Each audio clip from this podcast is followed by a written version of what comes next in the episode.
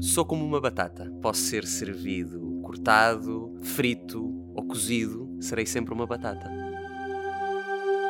Mas eu acho que as pessoas que colocam sempre o seu lado humano antes e acima de, de qualquer coisa que façam, acho que são, são pessoas eh, mais fortes, mais lúcidas, mais confiantes e mais confiáveis também. Para o apresentar, poderia dizer bravo, bravíssimo várias vezes, mas foi provavelmente com estas duas palavras que o grande público o conheceu no século passado, em 1992. Verdade. Dividido entre Lisboa e o Alentejo, decidiu abrir horizontes e dar à voz e à música, que já tinha a interpretação, e entra na Escola Profissional de Cascais, teatro, onde se distingue e ainda hoje me falam sobre uma excepcional prova de aptidão profissional PAP recebeu um convite para um casting para os Morangos com Açúcar, onde ficou e deu vida ao Tomé, um jovem introvertido que passa a dar cartas na música e se torna conhecido por FF, tal como o conhecemos hoje. Fernando, João, FF são muitos os nomes para um talento ímpar em Portugal e uma das melhores vozes e mais afinadas que já conheci, entre atuações no pequeno ecrã, que deram muito que falar, como em A Tua Cara Não Me É Estranha, e nos palcos, com os concertos e musicais, o Fernando eh, não tem parado. E o menino, que hoje já tem 33 anos, é sem dúvida uma referência e uma inspiração no meio artístico, para além de ser um profissionalão e também um exemplo de humildade excepcional nos tempos que correm. Ah, é meu amigo também, é importante essa parte. Esqueci-me de alguma coisa, Fernando Fernandes. Ah, não, eu acho que até disseste coisas a mais. A pessoa fica logo nos primeiros minutos com um egg inchado. Pronto, e já podes ir embora, é o que eu então, digo sempre. Boa tarde, obrigado. Obrigado, foi, um foi ótimo ouvir estas palavras. Volta amanhã. Depois passa ali na, Sim, na recepção. Dizer, não era preciso ser amanhã, mas assim uma vez por semana já era ótimo, já ficava, já ficava mais, mais animado. Mais, mais quentinho. Faltou aqui alguma coisa? Eu sei que não. a tua vida é, é, é, indesgotável de coisas e. Não, mais ou menos, quer dizer, é um percurso, é um percurso que começa profissionalmente aos 18 anos, apesar de falaste no Bravo Bravíssimo, uhum. que é um, é um ponto importante, não é? Porque é um ponto que surge uh, aos 11 anos, e aos 11 anos tu tens sei lá, tens todos os sonhos, não tens noção de que dificuldades é que vais realmente passar para conseguires alcançar esses sonhos. O que é importante, porque como ocupam só esse espaço, não é? De essa ilusão uhum. De quereres fazer tudo e achas que tudo é possível, isso também te permite atirar-te sem medos e foi isso que aconteceu nessa altura. E qual era, quais, quais eram os sonhos? Uh, era, era, ser, era ser cantor, absolutamente. Uhum. A, música, a música foi assim a primeira paixão e, e, e, a que teve logo, se calhar, alguma, alguma visibilidade para, por exemplo, para, para os meus pais, não é? Que, que, desde sempre se lembram de mim a, a, cantar e a reagir às músicas. A minha mãe diz que eu, antes de, de, de falar ou dizer a primeira palavra, que acordava super bem disposto quando ela punha música e que começava a fazer sons, tipo, como se fosse a cantar, não é? E é, eu, eu gosto de acreditar nisso, gosto de acreditar que a música é algo que, que vem antes de, de, do raciocínio. Mas, é? mas tu lembras-te disso? Lembras-te da primeira vez que começaste a cantar? Isto não, é cantar, não é, é, é cantar. Não, eu não me consigo lembrar com que idade é que comecei a ter noção de que precisava de cantar, mas posso dizer-te que tenho memórias com 6 e 7 anos em que para mim cantar já fazia muito sentido e que racionalmente eu já pensava que, que gostava muito de fazer aquilo. Uh, eu acho que era um bocadinho intuitivo também, não é? E vinha um bocadinho alimentado pelo, pelo gosto dos meus pais. A minha mãe sempre adorou música, mais até dança, e o meu pai chegou a ter uma banda quando era, quando era miúdo, chegou a fazer teatro amador. Portanto, eles tinham uma paixão profunda pelas artes. Uh, viveram foi numa época em que, se calhar, o risco de, de seres artista era, era neste caso para os meus avós, portanto para os pais deles. Claro, mais muito, um preconceito muito maior e havia um preconceito muito maior, não é? Nós, nós hoje em dia é que vivemos. É um não, é um risco enorme, mas como é, como é de qualquer outra profissão, na verdade. E tivemos o exemplo agora com esta, Cada vez mais. Com esta pandemia que vivemos, mas, uh, mas na altura o preconceito sim era maior. Hoje em dia até acho que é um bocadinho moda esta ideia de ai não, meu filho é artista. Não, eu acho que já tivemos várias fases. Aliás, tu tive, passaste por uma fase dessas, sim, não é? Sim. Que era foi a explosão dos foi, novos talentos em Portugal, foi, não é? Foi pela televisão, sim. De repente era moda os pais porem os Seres filhos ator, num, casting e Yeah. mesmo que isso depois não viesse a ser o futuro dessas, dessas crianças. Mas era altura. giro. Mas era giro e, Ai, fica- uma- uma e ficava bem, e ficava bem. Olha, e lembras-te como é que foi, assim, de um momento para o outro, seres altamente conhecido com 10, 11 anos? Com 10, 11 anos. Sim, quer dizer, a minha, a minha, o meu impacto nessa altura foi muito mais escolar, não é? Vamos Uhum. ser sinceros, aos 11 anos tu passas a maior parte do tempo na escola. Claro. E portanto o meu tu eras impacto... vedeta. Sim, foi um bocado aquela ideia de de repente passei a ser um, um bocado popular na escola, coisa que até à altura eu não era. Uhum. Ah, ainda por cima eu estava numa escola com a qual não me identificava absolutamente nada, porque era uma escola secundária normal, Uhum. ah, e de repente foi a partir do Bravo Bravíssimo que eu decidi eh, pedir aos meus pais se eles achavam boa ideia eu inscrever-me no curso profissional de música de Évora, porque na altura eu estava a estudar Uhum. em Évora, e eles acharam uma belíssima ideia, porque eu já frequentava a Academia de Música há dois anos, portanto já tinha tipo aulas de piano, é, é- é aulas tão de importante.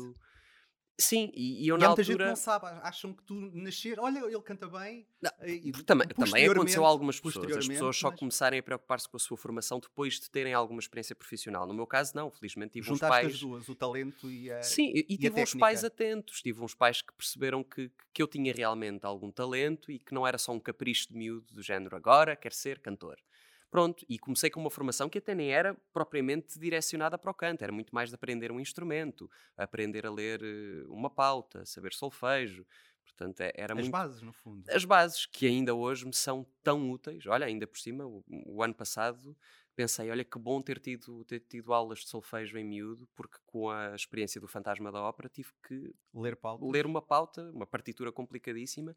E apesar de não ter o mesmo à vontade que, por exemplo, eh, os meus colegas que estavam a fazer eh, esse, esse musical comigo, que eram, imagina, do São Carlos ou, ou da que Gulbenkian, é e que é a vida deles, e agarram numa pauta e leem aquilo como se estivessem a ler eh, palavras em português. Não é? Eu não tenho essa facilidade, mas com o meu tempo, em casa, sossegado, chego lá na mesma. Demora um bocadinho mais, mas chego lá. Mas a verdade é que as bases todas foram essas, dessa altura, dos 10, 11 anos.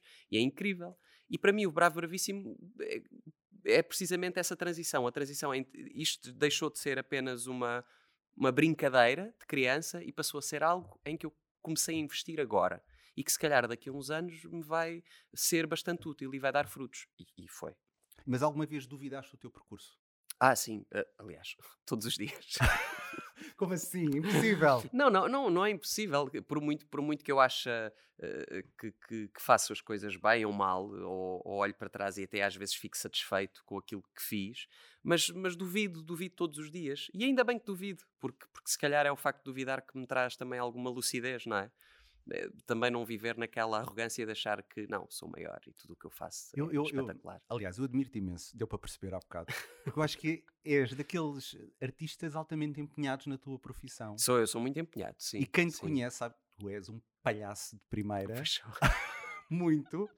Mas e- Pois na tua profissão. As pessoas acham que não, as pessoas às vezes até se calhar até acham que eu sou um bocado aborrecido, porque veem-me tão compenetrado a Ah, e a estudar fazer- e a e dedicar, não sei nada quê. falha. E És das poucas pessoas na vida, e eu já Falha, vi falha, muita gente, falha. falha, que as, as notas estão, está tudo ali. Aquilo não, não sai uma Porque eu sou lá. marrão desde miúdo, eu sou muito marrão e adoro ser marrão. E Tens medo de falhar. Eu odeio, odeio essa ideia de falhar, odeio. Hoje em dia já começo a achar alguma piada a determinadas imperfeições, mas mesmo essas imperfeições têm que ficar, não, e têm que estar muito bem enquadradas, porque se for coisas assim muito flagrantes, eu, eu, eu fico, fico mesmo muito, muito mal. É engraçado, quando eu vou ver alguma coisa tua ou te vejo na televisão, quando tu entras, eu sei que aquilo vai correr sempre bem. Ai, que bom, que bom. Isso Eu é tenho- ótimo.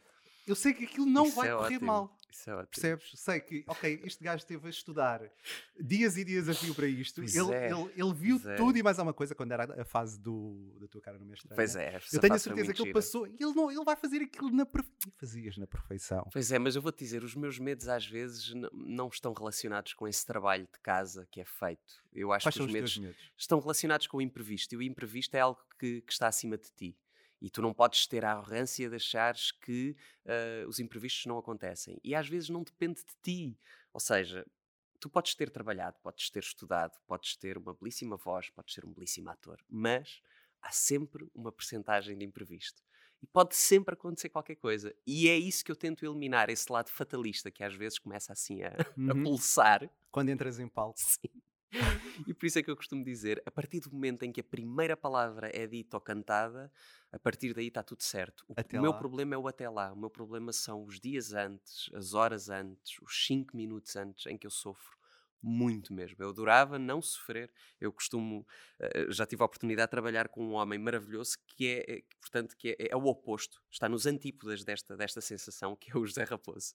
Aí, sim, sim, o Zé, é, é, é, eu, não, eu, não, eu nem sequer posso dizer que é de uma inconsciência maravilhosa, porque ele é altamente consciente, ele simplesmente não sofre com isso. Portanto, ele acredita sempre que as coisas têm tudo para correr bem, porque ele pensa: trabalhámos para isto. Uh, nós, por exemplo, no musical uh, da vida da Simone, uhum. estávamos uhum. todos nervosíssimos. A Simone, então, nem se fala. E é impressionante como é que uma pessoa com a idade e com a carreira da Simone continua a ficar nervosa como se fosse uma menina pequenina. E, e o Zé não. O Zé andava lá pelos corredores, a cantarolar, muito. como se fosse um dia de, de ensaio. Normal. E eu fiquei fascinado e fui ter com ele a dizer: oh, Zé, explica-me por favor só qual é, qual é que é o segredo, o que é que tu fazes para não ficares nervoso, para entrares, para entrares assim com esse ar leve. E ele vira-se para mim e diz-me assim: porque sei que vai correr bem. Eu acho que isso é o, é o melhor pensamento que tu podes ter. comecei a pensar naquilo e dizer, pá, que fascinante como é que ele sabe? E correu, e correu bem, e Lá corre está, sempre, na verdade. Positiva, mas é, é ele é, ele é tão otimista e tão. E, e é ótimo tê-lo no, no, elenco, porque ele dá-te ele dá um contrabalanço gigante para a tua versão mais fatalista, que na verdade era a de todos nós. Eu acho que ele era assim o único elemento realmente descontraído. Tranquilo, Tranquilíssimo. Vida. Ai, bom, eu adoro isso. E lembras-te de algum imprevisto assim mais escabroso, ou não tão escabroso para ti, que se calhar foi, não, mas não? Na verdade, não. Lá está, estás a ver? Eu digo, na verdade, perfeito. não. Na verdade, não, não penso assim em nada que tivesse sido, uh, que tivesse corrido mal, que eu saísse lá a dizer, meu Deus, correu tão mal. Lembro-me, por exemplo, e eu, eu acho que já contei esta história, lembro-me de eu ter feito o meu primeiro concerto com 18 anos, logo inserido ali nos finais dos Morangos com Açúcar, em que eu comecei a fazer uma turnê com o disco, e, e lembro-me desse primeiro concerto ter, na minha opinião, corrido muito mal. Na minha opinião. Mas correu bem. Não, hoje em dia percebo que para as ferramentas que eu tinha e para aquilo que estava a fazer, Uh, que até correu muito bem. E, e, e lembro-me, e hoje falo, falo com, com, os músicos que, que, na verdade são os mesmos que me acompanham desde então, e eles dizem: Não, na verdade, para um miúdo de 18 anos que nunca tinha pisado um palco, aquilo correu muito bem, mas para mim correu muito mal. E eu lembro-me de chegar ao, ao hotel e, e, chorar imenso a pensar: eu estou profundamente infeliz, eu não quero fazer isto, porque é que me puseram a fazer isto, porque é que eu me meti nisto. O mais curioso é que, pronto, hoje em dia eu não consigo viver a imaginar-me sem pisar um palco e sem fazer o que faço. Mas a pergunta, porque é que me meti nisto, continua sempre a surgir. Normalmente naqueles 5 minutos antes, continua sempre a surgir. Olha, eu vou-te dizer, no Fantasma da Ópera, que foi uma das coisas mais impactantes que surgiram sem eu esperar, aliás, como na verdade tem sido tudo na minha vida profissional, uh, surgiu no ano passado e eu lembro-me de estar tão nervoso, mas tão nervoso, e de perguntar porquê é que eu me meti nisto? Porquê é que eu sou cantor? Porquê é que eu sou ator? Porquê é que eu estou a fazer isto? Porquê é que eu não me dediquei a outra coisa qualquer? Porquê é que eu não, não tenho um emprego em que acordo às 7 da manhã e que sai às 5 da tarde e que tenho que estar em frente um computador numa secretária e assim não tenho chatices. Porquê, meu Deus, porquê?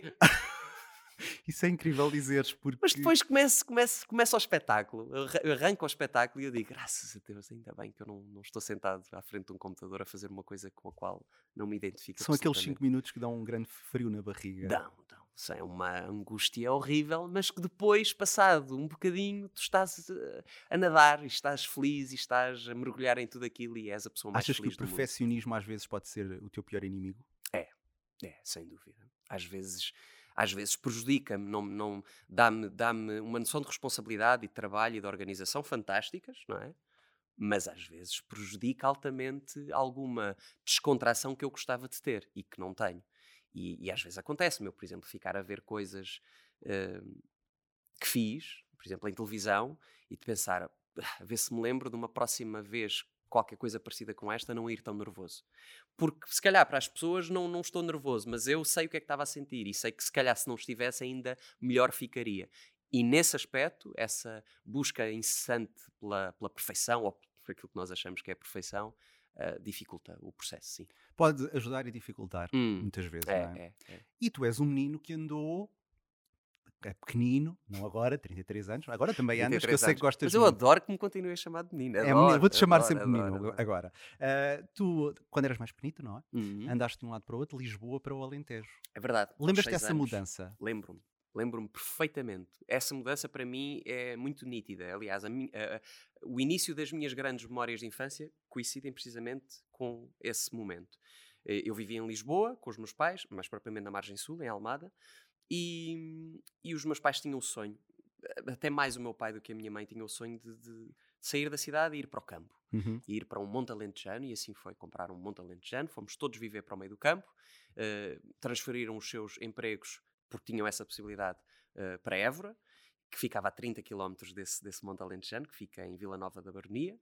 E a minha infância foi literalmente essa: foi poder cantar à vontade no meio das árvores, foi sonhar ter um rebanho e querer ser pastor, Adoro! ficar felicíssimo quando o meu pai me ofereceu um colete, uma boina, umas galochas e o, o senhor Francisco, que era o nosso vizinho que tinha um rebanho de ovelhas, me ofereceu uma ovelha e eu Bonito. adorava acordar de manhã e ir com o senhor Francisco Isso passear o rebanho.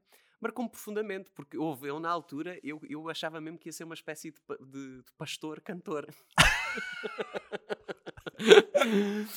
e era profundamente feliz com a minha boina e o meu colete. E lá eu, tenho fotos maravilhosas disso, a, a mostrar orgulhosamente a minha fatiota de pastor. Olha, porque quem sabe um dia não vamos ver um, um Fernando Fernandes com Pá, 60 anos no meio sim, do quer dizer- Alentejo atrás de. No meio do Alentejo adorava e eu preciso, eu estou sempre a dizer que preciso mesmo de, de- de- estar sempre a regressar ao Alentejo, porque é assim o único sítio que me oferece inteiramente tudo aquilo que eu preciso, às vezes nas alturas mais complicadas é, é- é ao Alentejo que eu recorro. Ahm, a ver-me a morar no Alentejo também. Agora, ah, se calhar a, a- ter um rebanho já não tanto. Oh, dá um bocadinho mais de E trabalho. se calhar já não tanto, sim. E, é, e ter de ir ao E acordar, teatro. não, e acordar às 6 da manhã também. Na- hum. hum. E guardas amigos do Alentejo ainda hoje? Sim, guardo algumas, quer dizer, amigos, são pessoas que eu ainda vou uh, conversando e vou sabendo como estão, ahm, mas que obviamente que me Claro. afastei por, por todos os motivos normais. Agora, tenho o meu irmão a viver no Alentejo, na mesma, Que é o teu melhor amigo. E, é, e é um, o meu irmão é um dos meus melhores amigos, sem dúvida, sempre foi, sempre foi, para mim sempre foi, sempre foi um ídolo. Eu olhava para o meu irmão e pensava, quem me dera ser como ele, fazer as coisas como ele, ter a coragem dele. Sendo que o meu irmão é, é, é o oposto de mim, ou seja, não, não, não tem propriamente assim um, um chamamento artístico, não é? Mas Ficaste tu com esse lado. Fiquei eu com esse lado, mas, mas depois tem coisas que eu admiro profundamente, é de uma integridade e, e- e de um compromisso também invejáveis, e, e eu admiro e admirei-o sempre muito por isso também. Que bonito. Eu É gosto muito, tu falas muito bem do teu irmão sempre. Sempre, é, sempre. é mesmo E ele de mim. de Sim, sim. Ele não tem esta, Esta visibilidade. de Mas pronto, eu posso convidá-lo a vir aqui na próxima vez para falar do, do Fernando. Não, mas é, mas temos, temos um, um carinho muito, muito especial. E eu acho isso tão bonito. E cada vez. Tipo, essa ligação com os irmãos, com os teus pais, tu falas muito bem dos teus pais. Depois falo. E os teus pais, eh, pronto, estão, Só tenho separa- motivos. estão separados É e podia haver, muitas vezes acontece mais ligação a um do que o outro, mas tu Ah. falas com um carinho gigante dos dois que é, Sim, sim, é, é, bonito se ver. É, e, para mim é, eu acho que é o mais normal. Infelizmente percebo que nem todos, nem todos temos essa, essa sorte. Exatamente. Mas para mim, ah, portanto, a medida do normal deveria ser esta. Deveria ser tu, tu teres assim, a maior Bonito. consideração pelos teus. Bonito. Olha, e estamos a falar de amigos e vamos aqui ao primeiro joguete. Ai meu Deus, ora. Estás preparado? Tô. Quer dizer, acho que, acho que sim. Então vamos a isto. Quem é quem? Quem é quem? E o que Muito é bem. que vai acontecer agora? Portanto, eu andei a falar com pessoas da tua vida. Tiveste? Tive. E elas acederam todas? Acederam. Vá lá. Foram umas simpáticas Vá lá, todas. vá lá. Eh, Se não dizias-me quem é que não tinha acedido. Claro, e não. eu Toda, olha, foram impecáveis e na hora, mandaram tudo aquilo que eu pedi, foram incríveis. Ina E então como é que isto se processa? Hum, Tu vais ouvir aqui umas vozes a, a dizerem coisas E eu tenho que saber quem são. e tens que saber quem são. O meu, o, meu, vão- o meu bom ouvido deveria estar à altura deste Estas pessoas desafio. vão fazer perguntas e a prova é. Ai, se, se calhar também tu- ajuda. Por acaso foram muito simpáticos. Foram, Foi? foram, foram muito simpáticos. boa, boa, boa. Portanto, não tens nada aqui muito difícil para responder. Só há uma que eu não percebo bem, mas eh, tu Ok. depois irás responder. Ai. Ah, se adivinhares quem é a pessoa, não tens que responder à pergunta. E vais à tua vida. Ah, é? bonito- é. Foi a regra que eu inventei. Ah, é ótimo, é uma ótima, é uma ótima regra, porque se a pergunta for assim um bocado difícil, eu... já, já houve muita gente aqui a escapar-se lindamente. Sim. Ai, que bom. Se por acaso errares, tens que responder obrigatoriamente. Ok, São as minhas regras. parece muito bem. Vamos lá. embora. Vamos lá, vamos lá. Ah, muito engraçado. Se não perceberes, depois diz-me. Porque Eu vou tem fechar- uma voz Eu vou fechar diferente. os olhos a tentar perceber. Tem uma voz diferente do normal. Vamos lá. Pois então, Fernando João Fernandes, mais conhecido por FF, para outros Fernando e para outros que tais João. Para mim teve sempre um nome e não vou dizer qual pelo não adivinhar. Um, ele fez e faz parte da minha vida. Pulei muito, ri muito ao lado dele. Vou guardá-lo nas minhas melhores e inesquecíveis memórias e vou estar sempre deste lado, cheia de orgulho, a vê-lo brilhar. Pois então, quem sou eu? Quem sou eu? A pergunta pode ser esta: Qual é a canção portuguesa que te irrita mais quando a ouves?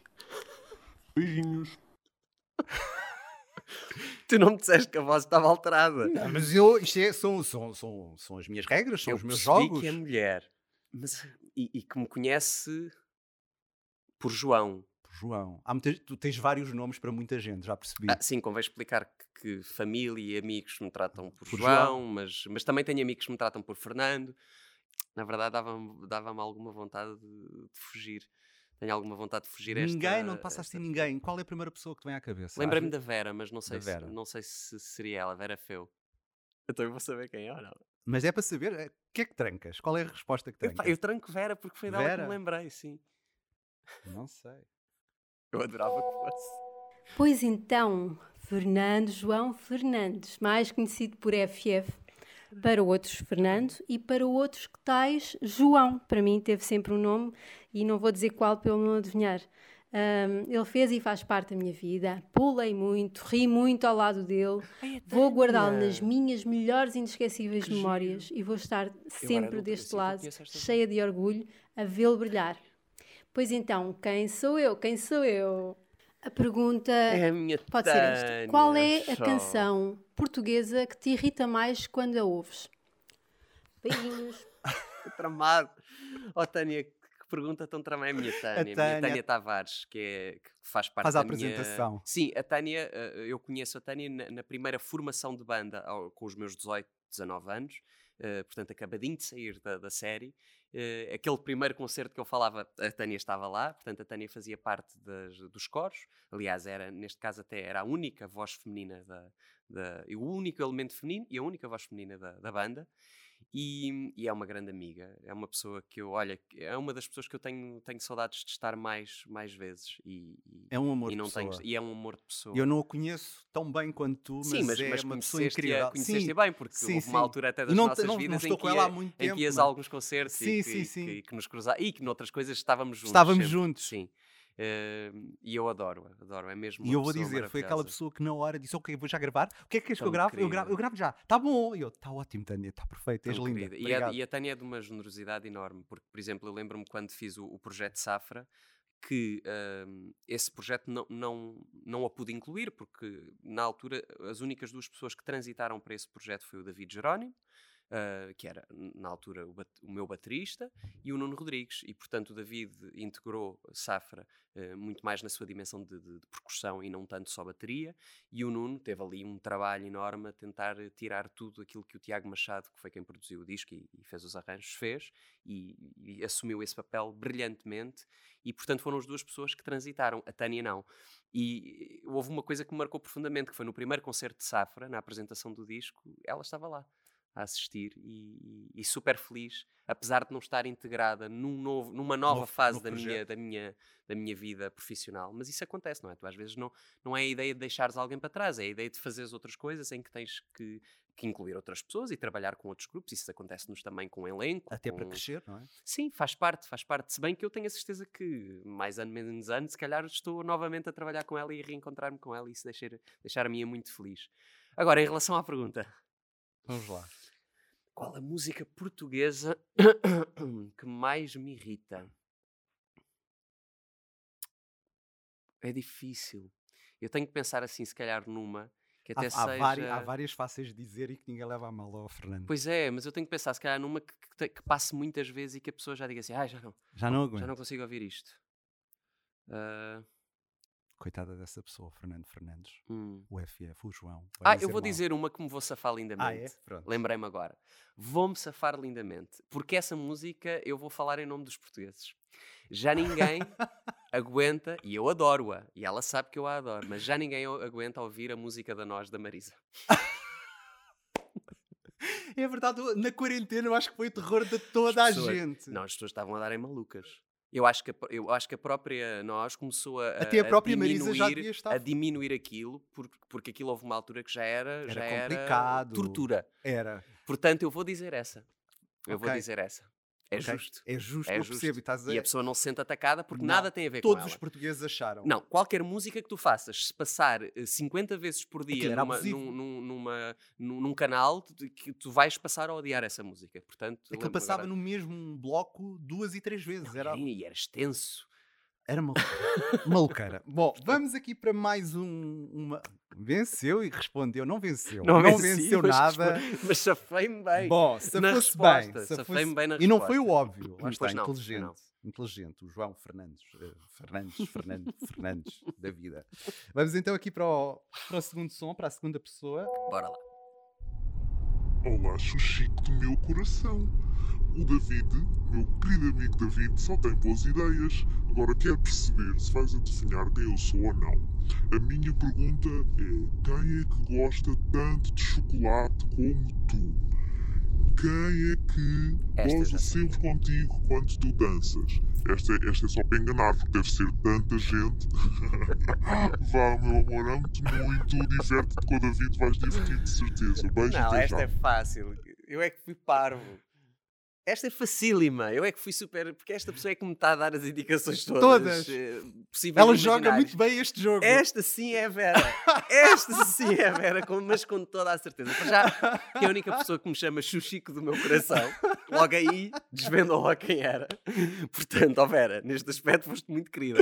Ah, e mais, e, e- e realmente ela, ela é a pessoa que eu conheço que gosta tanto de chocolate como eu ah, e goza sempre muito comigo. Eu acho que é tão bom termos amigos que gozam connosco. Isso é a coisa mais divertida que há. Não, é maravilhoso. E, e- e- eu acho que epá, é preciso seres muito arrogante para não achares piada aos teus amigos gozarem contigo. Claro. Eu, aliás, eu acho que esses sim são os Mas teus lá está, verdadeiros porque amigos. tu és uma pessoa que também és muito séria e nunca gozas com nada. Nada, Na- nada, Eu não sou nada gozão. Nada, Nada, nada. Ele é sempre sério. nada, Sempre que o virem- Sempre. Íntegro e nada gozão. Então, mas será que é a Vera? Eu tenho a certeza absoluta. Ah, eu acho que devias pensar um bocadinho. não, não, tenho a certeza. Olá, Xuxico do meu coração. O David, meu querido amigo David, só tem boas ideias. Agora quer perceber se vais adivinhar quem eu sou ou não. A minha pergunta é: quem é que gosta tanto de chocolate como tu? Quem é que goza sempre contigo quando tu danças? Esta é, esta é só para enganar, porque deve ser tanta gente. Vá, meu amor, amo-te muito, diverte-te com o David, vais divertir de certeza. Beijo, até já. Ai meu Deus, eu tenho uma- um carinho gigante pela, pela Vera. É, é uma irmã, mesmo. E, e é uma pessoa que foi logo.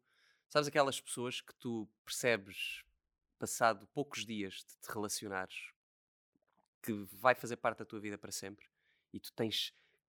metes as tuas mãos no fogo em como não estás enganado. E foi isso que aconteceu connosco. E tu tens essa aura, tu reúnes à tua volta pessoas com uma energia tão pura, tão. Ah, ainda bem, ainda que bem. é, tanto Por- a Tânia como a Vera Olha, são pessoas E- e- incríveis. E, que me salvam, vou-te dizer. Essas Incríveis. pessoas salvam mesmo. E eu, eu espero também poder, de vez em quando, salvá-las a elas. Porque, sei lá, os, os teus, os teus amigos, eu, eu não tenho muitos amigos. Eu não sou uma pessoa de andar assim, com grandes reuniões de amigos e festas e jantares. Não sou, não sou. Eu até sou bastante, nesse aspecto, sou bastante reservado e bastante caseiro. Mas tenho, assim, um grupo de pessoas que cabem, assim, a contar na- nas duas mãos. Uh, que, que me salvam mesmo e que são pessoas que eu sei que, que- que se precisar estão inteiramente lá e, e é recíproco, obviamente. Uh, a amizade não pode ser um, um ato uh, solitário, não é? E egoísta, portanto. Só num sentido. Elas, exatamente, elas sabem Que há muita gente que é. Pois é, mas, mas, mas isso não é propriamente depois avisado, acaba, não não é? é? Isso depois não, Rapidamente. Sim, isso não, não, não, não, corre, não corre bem a longo, a longo prazo. E, e eu com a Vera tenho esta, esta relação extraordinária de, de às vezes passar muito tempo sem estarmos fisicamente ah, juntos, mas de repente, quando estamos, é, é- é literalmente aquela sensação de que, que parece que passou, Não passou, foi não passou ontem. tempo nenhum, que foi ontem que estiveste há umas horas com essa pessoa. E depois eu- isso acontece muitas vezes também com amigos meus, que é, olha isto não... Pois, mas a gente Mas é não se fala bom. há muito tempo. Mas é muito bom. Eu acho que é, é muito bom sinal por um aspecto uh, imediato, que para mim é a pessoa manter-se igual a si própria. independentemente da vida a ter levado para ali ou para lá, eh, mas a pessoa ser, ser, a, ser a mesma pessoa, não é? Eu acho que isso faz, é, é, é isso que, que mantém esta, este lado constante da amizade, porque já nos aconteceu a todos reencontrarmos Mas nós hoje reencontrarmos. Sim, e não sentimos absolutamente nenhum constrangimento Tu estás igual? isso. Na vida, sempre, sempre. Este homem não muda, passa os anos que passar. Não, mas é muito bom sinal, porque eu acho que é- é- aquilo que diz é que tu, é que tu não mudaste nesse aspecto. Ou seja, evoluíste, esperemos, Claro. não é? Eh, Conheceste pessoas, fizeste coisas, eh, ganhaste determinadas Acho que é uma coisa de energia. Eu não, Mas- não há aquela energia. Ai, Sim, mas, não, mas, mas é- também já és me tu. aconteceu o contrário. Já me aconteceu Claro. Reencontrar pessoas, não vou dizer amigos, porque eu acho que isso nunca me aconteceu, mas reencontrar pessoas que eu até conhecia bem e que de repente percebo que não me identifico absolutamente em nada já, porque Já essa mudou. pessoa, ou eu, não sei, se calhar, eh, fomos para direções opostas. Isso já me aconteceu também, mas fico muito feliz de com as amizades eh, que tenho isso nunca ter acontecido. E, Claro. e a Vera é, é, é uma das pessoas que eu sei que vai ser para a vida toda. Já dizia a música. Já tinha a música. Vamos aqui para o terceiro momento, para a terceira pessoa. Muito bem. Vamos ver. Já está empatado isto. Perdeste Tá um, um- ganhas. sim, é Vamos lá ver se desempatas. Olá, João. Gosto muito de ti. Gostava de te dizer que é um verdadeiro privilégio poder estar vivo para ser Já sei quem é. uma testemunha da tua grande e única generosidade, da tua humildade e do teu talento, que nos assombra a todos e a mim em particular. És um cantor inacreditável e é, é de facto mesmo, eh, repetindo, um verdadeiro privilégio poder estar vivo para te ouvir cantar. Deixo-te aqui uma pergunta. Gostas mais Ai meu Deus. de caracóis no prato ou de caracóis em Montpellier? A pessoa que gravou isto disse-me assim: ele vai saber perfeitamente, mas isto é uma private e eu não te vou explicar. Não, mas é à custa dessa private, se bem que eu percebi logo que- que era ele. Mas é à custa dessa private que eu tenho a certeza de que é o Ruben Madureira. Será o Ruben? Absolutamente. Ai, não sei nada, nem conheço essa criatura. Absolutamente. Não sei quem é o Ruben. Absolutamente. Será Ruben? Ah. Olá, João. Ah. Gosto muito de ti. Gostava de te dizer Dá a ideia que que é ele um estava a verdadeiro comer. E faz sentido. E faz sentido que ele é um comilão também. para ser uma testemunha da tua grande Tão lindo. e única generosidade, da tua humildade e do teu talento, que nos assombra a todos e a mim em particular. És um cantor inacreditável e é, é de facto Olha quem mesmo, fala, é? repetindo, um verdadeiro privilégio poder estar vivo para te ouvir cantar. Deixo-te aqui Tão uma pergunta. Gostas mais de caracóis no prato ou de caracóis em. Montpellier? É pá, é tão parvalhão. É muito parvalhão. Vamos lá saber o que é que é isto do Monte Não, não posso explicar. Não Não, posso, posso não explicar. vai poder posso explicar. explicar porque, é- porque é uma longa história. Não É uma saímos longa daqui. história. Ah, mas ainda assim vou responder. Prefiro, obviamente, caracóis num, num, pires, que é como, tem, tem, como tem que ser servido. Numa travessa.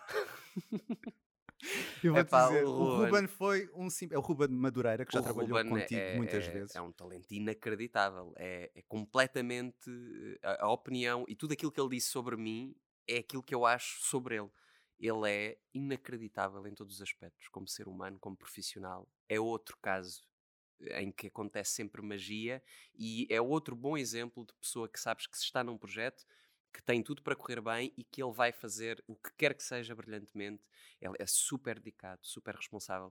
É casado com uma mulher que é precisamente igual É a ele. nível de talento e de, de bondade e de generosidade, que é a Cici Martins. Nem faz sentido. Aquilo é um casal Não. não faz sentido nenhum já. Aquilo é, é a ideia de dois planetas terem colidido, dois planetas maravilhosos colidirem e formarem um só. Portanto, para mim, o Ruben e a Cici são, são, são isto. Apesar de, e convém sempre dizer isto, eles eh, viverem eh, profissionalmente, não, não necessitam um do outro. Nada, Ou seja, essa porque- ideia de que nós falamos no Ruben e temos que falar na Cici ou vice-versa é um engano, porque eles, eles, ao mesmo tempo, são dois planetas distintos, com talentos distintos. A verdade é que tiveram a sorte o universo deu-lhes isso, de se conhecerem, de se cruzarem e de repente perceberem que partilham não só a mesma grandiosidade de talento, como, como a maneira como veem a vida. E, e eu fico muito, muito, muito feliz. O Ruben e Cici, quando eu os vi a, a primeira vez em palco, eu não, eu não os conhecia, tínhamos já amigos em comum que os adoravam. E sabes aquela sensação do género? Um dia, se, se, trabalhar com estas pessoas, eu tenho a certeza que me vou dar muito bem com eles. E tenho a certeza que. que Vocês é são muito parecidos. Ser, porque nós somos muito parecidos mesmo. mesmo. Na maneira como vemos o trabalho, na maneira como nos aplicamos e estudamos. E na humildade com que encaram tudo na vida. Sim, opa, eu vou-te dizer que felizmente, ao longo destes uh, 15 anos profissionais, uh, tenho, tenho tido a sorte de, por onde vou passando, tenho encontrado sempre pessoas com essa, com essa dimensão de, de, de, de humildade e, e, e, não de falsas modéstias, que é uma coisa que eu também não, não, não acho muita piada, mas de, humildade verdadeira, que é, ok, em palco estamos a fazer algo com, com impacto e que as pessoas adoram, mas, mas mas é, somos, somos iguais a outra coisa qualquer. E, não, não e é há uma coisa isso... muito importante: há, há, muitos colegas e há muita, muitos profissionais que não têm essa opinião. Eu tenho. Neste meio artístico em que nós trabalhamos muito Sim. com a parte das emoções, de, do contacto, agora com Covid é mais estranho, mas pronto, do Sim. contacto, do, da confiança no outro, porque temos de estar todos a confiar muito nos outros quando estamos em cima de um palco a coisa do isto é só trabalho, eu não consigo ver a coisa assim. Não, não. não. É no palco e na vida. Eu, eu custa muito trabalhar com pessoas nós, nós que há não... problemas, que existem problemas. Obviamente, que... nós não podemos comparar a nossa profissão, como eu às vezes vejo, comparar a nossa profissão com outras profissões, porque eu acho que cada profissão tem as suas particularidades, as suas uhum. características. Mas nós não podemos comparar a nossa profissão com a de uma pessoa que está, por exemplo, a trabalhar num banco. Claro. Uh, não podemos. São, são coisas completamente. Você pode trabalhar quase sozinha, no fundo, tá? Não, e, e, são coisas diferentes. Uma coisa é, é, há coisas que são inteiramente objetivas, não é? Portanto, tens cálculos para fazer, tens eh, um, um programa, um software que, que, que, responde à tua, à tua obrigação de, de, trabalho. No nosso caso, não. Portanto, o nosso motor é a emoção. Não é? O nosso motor é, é, é, é o sonho. Não é? Portanto não há maneira de tu enquadrares isto uh, comparando com da mesma maneira com outra profissão qualquer, porque é diferente, obviamente que é diferente. Agora, não estou a dizer com isto que somos privilegiados ou que a nossa profissão deve ser privilegiada. Eu, não. São, é, é uma característica da profissão. Com certeza, completamente diferente. Nós não podemos comparar a profissão de um ator ao de um médico ou de um enfermeiro, não podemos. São coisas completamente distintas. E o é? que é que tu procuras enquanto ator? Ai, meu Deus, é uma pergunta difícil. O que é que eu procuro enquanto ator? Ah, aquilo que eu procuro em, enquanto músico também. Coisas que me desafiem. Coisas que eu acho que são impossíveis de fazer e que depois percebo que se calhar não são. Eu, no início do ano passado, se me dissessem no final do ano vais estar a fazer o Fantasma da Ópera e vais estar a fazer o Fantasma no Fantasma da Ópera, eu dizia não. É impossível. Por vários motivos. Porque não sou capaz, porque é, um, é dificílimo, porque nem sequer tenho idade ou maturidade para fazer essa personagem e, e porque não me quero enfiar nisso porque acho que vai correr mal. E de repente, quando o convite surge em agosto, surge da melhor maneira que me pode acontecer um convite, que é sob pressão. Quando digo sob pressão é dizerem-me tens um mês e meio para meteres esta partitura na cabeça e para começarem os ensaios e um mês depois então estamos a estrear. E para e mim, isso é, é, música para os meus ouvidos. Porque não me dá possibilidade de pensar a, a, longa duração que eu vou passar por aquilo e vou passar por aquele outro. E agora como é que vai ser? Não, não dá tempo. Tenho que me agarrar ao trabalho e tenho, se quero. E disse que sim. Depois arrependi-me um bocado para dizer que não. Não, arrependi-me porque fiquei com muito medo quando comecei a estudar aquilo e pensei, meu Deus, como é, como é que eu vou fazer da ópera é é tive, ópera. E tive ajuda. É ópera, não é? Apesar de ser um musical do Andrew Lloyd Webber, é, é ópera. ópera. Tal e qual como tudo aquilo que ele praticamente faz. Claro, é a, essência, a essência eh, técnica é altamente, é de alta competição, como falávamos há bocado.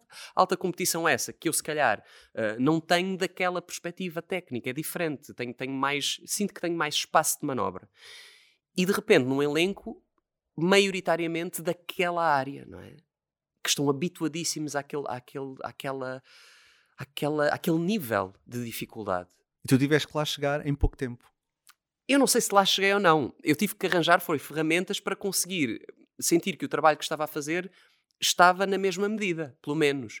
E então o que é que eu fiz? Liguei para uma, na altura, amiga em comum e que depois se tornou uh, também uma amiga, para a Bárbara Barradas, que é uma Uhum. brilhante cantora uh, lírica, uma das sopranos mais bonitas por fora e por dentro e vocalmente que temos, e disse-lhe: Bárbara, eu sei que tu uh, já ajudaste muitas pessoas em trabalhos muito direcionados nesta que é a tua área, e eu preciso urgentemente da tua ajuda.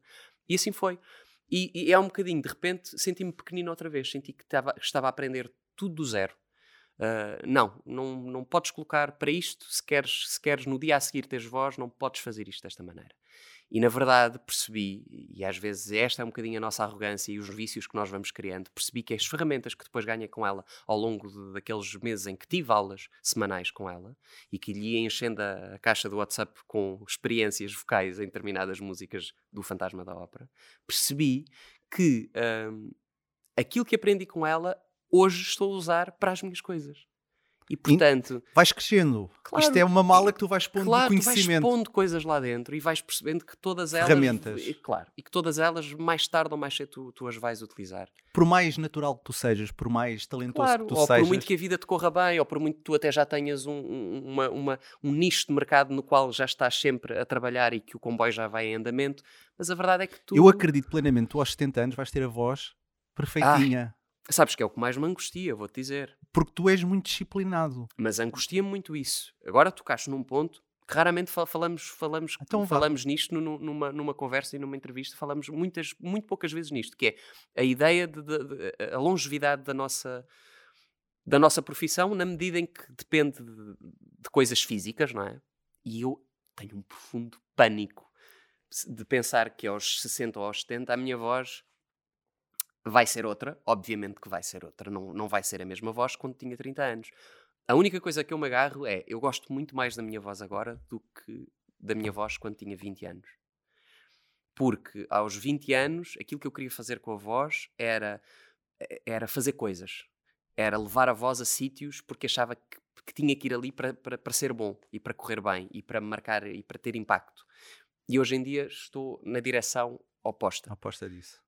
Acho que é muito acho que existem existe um mundo de coisas muito mais importantes do que do que tu fazeres uma nota X ou do que tu fazeres uma voltinha ali não sei o quê acho que existe acho que existem coisas muito A mais interpretação da, da- da própria exemplo, música, sim, não é? sim sim a contenção hoje em dia é uma coisa que me, que me fascina profundamente O silêncio. na- eh, sim e Isto a- em representação, é claro. em tudo, em tudo. Eu acho que a contenção, quando, quando é feita de forma, não é de, limite, não é de seres limitado em determinadas coisas e não teres outras, outra forma de se não fazeres contido. Eu estou a dizer quando a contenção é, tu sabes que tens ali uma pessoa que podia fazer aquilo de uma maneira completamente exuberante, mas decidiu fazer aquilo de uma forma inteligente, contida e, e limpa.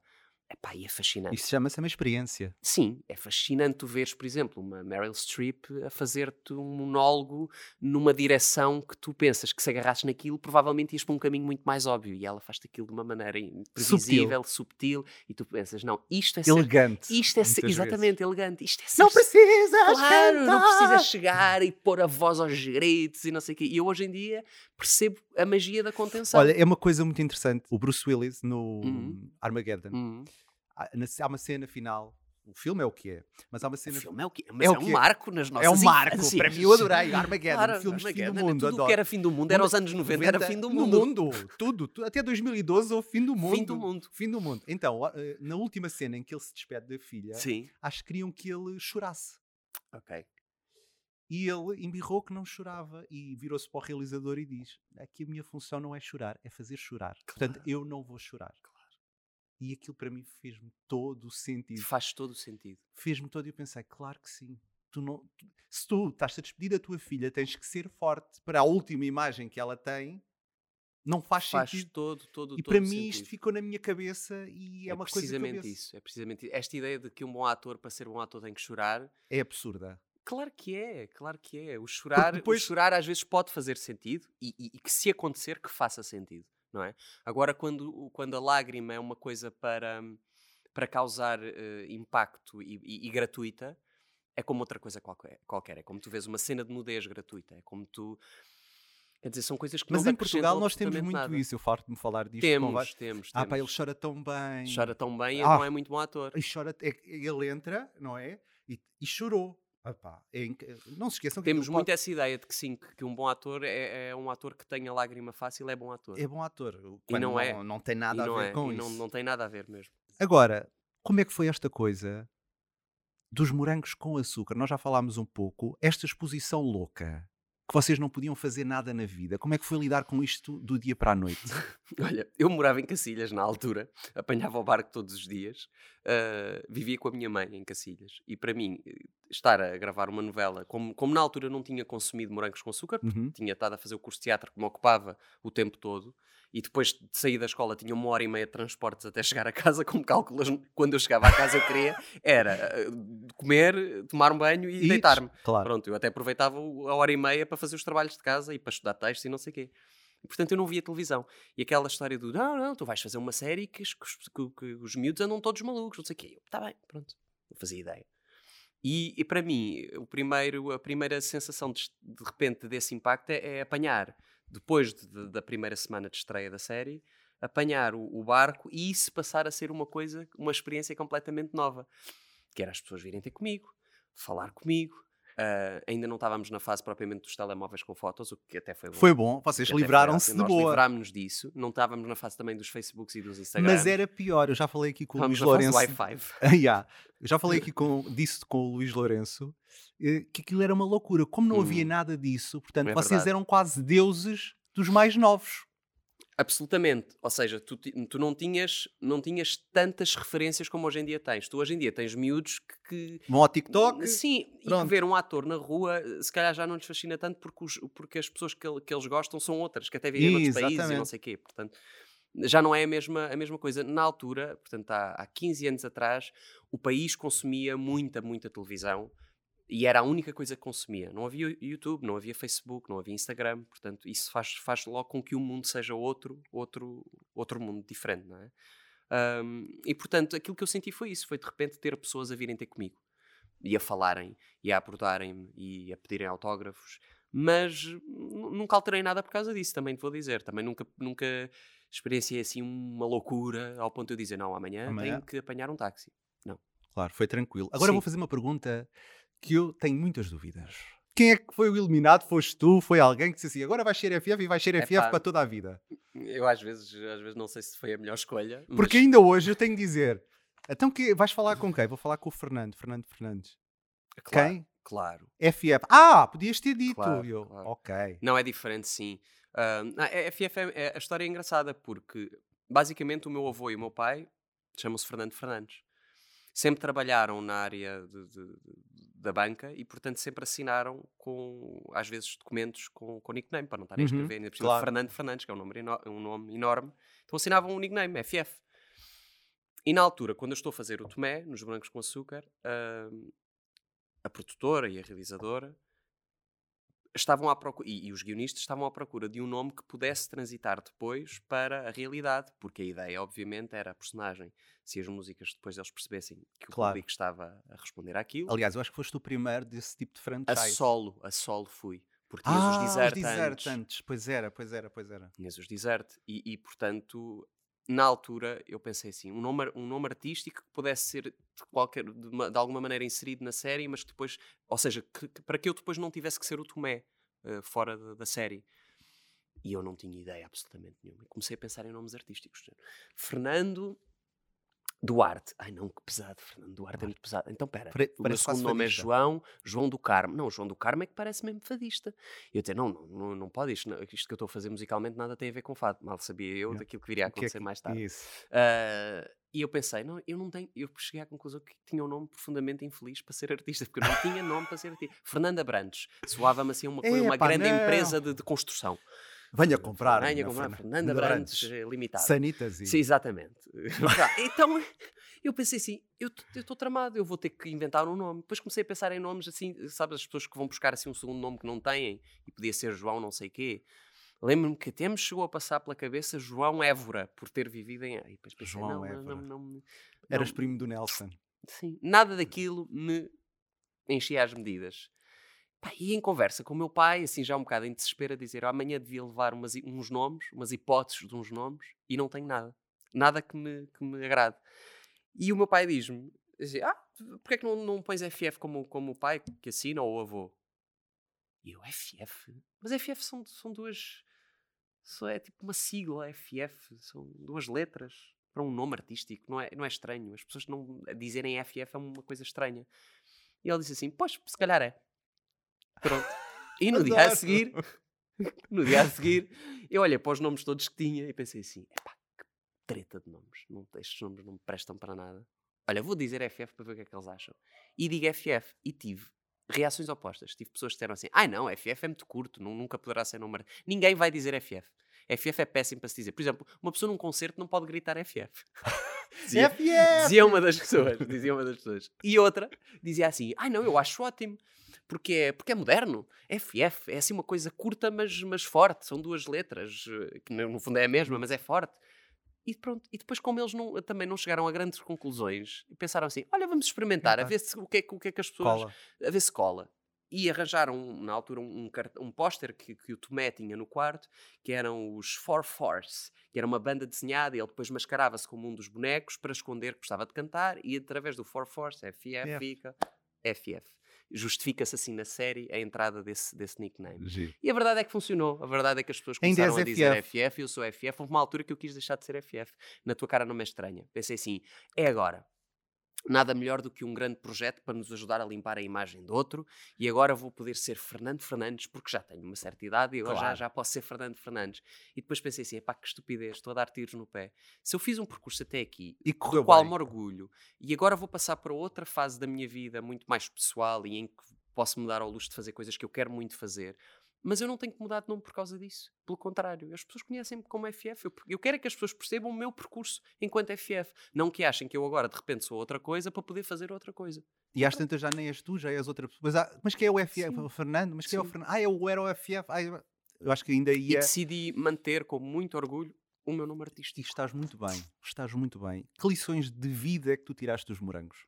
Muitas. Olha, para já, eh, eh, sempre a mesma lição de humildade que eu acho que precisas de ter eh, em qualquer projeto que faças, que é saberes que não sabes tudo. E, portanto, chegares lá de coração aberto e de alma aberta para eh, saberes que há pessoas que te vão ensinar coisas e, e- e que vão te ensinar coisas para tu fazeres bem o teu trabalho. Eu, e eu na altura vinha de um curso de teatro para televisão, eu não tinha noção de nada do que era televisão. Eu tinha algumas noções de palco, ainda assim sem experiência profissional. E a televisão exige esta, esta limpeza, esta, este não exagero de expressão, Claro. este eh, também Fazer uma coisa assim já muito é. mais comedida. Sim, tudo, tudo tem leitura, não é? Portanto, de repente, foi um bocadinho limpar três anos de, de- de- trabalho para fazer algo muito mais eh, suave.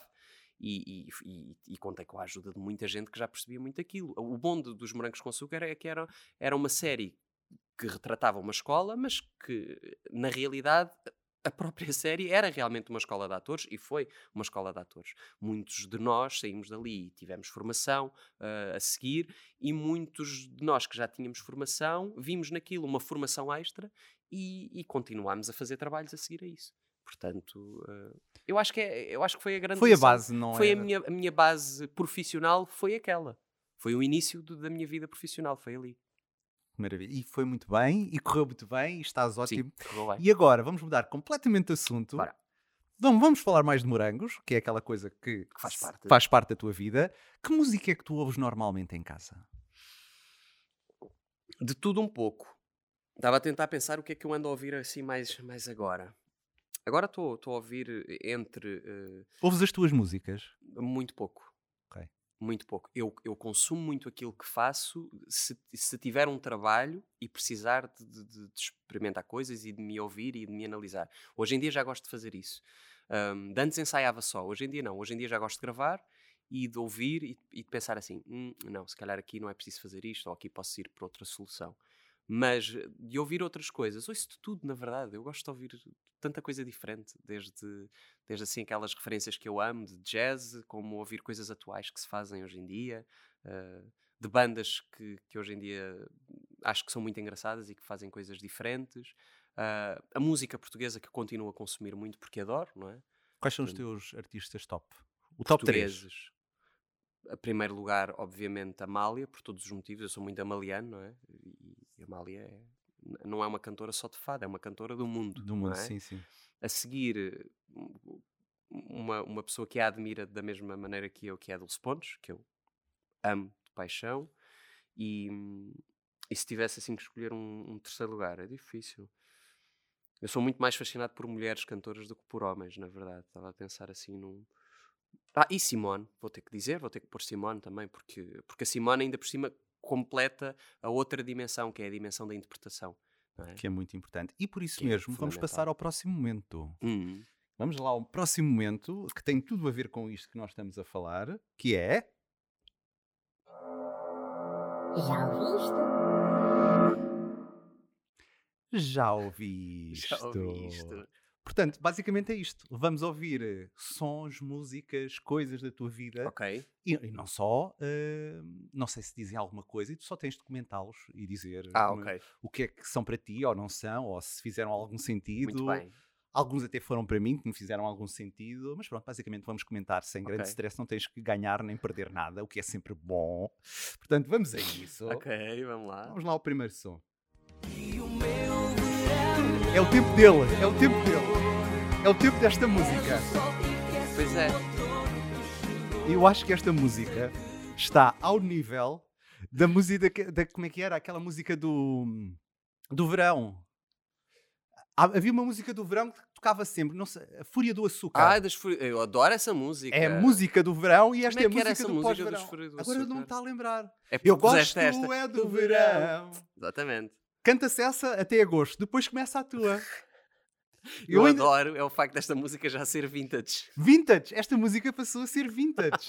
Yeah. Percebes quando tu dizes, ah, o início dos anos 2000, para Exato, mim já... É isto. É isto. É isto. É Esta isto. música mar- marcou-te, vai-te marcar para sempre. Para sempre. Tu és o menino desta e- e música. com muito carinho. E há pouco tempo via, via o videoclipe. Opá, e lá estou eu, com 18 aninhos, a andar numa bicicleta. Eu hoje vi isto de manhã, Na várias vezes. Serra da Rábida.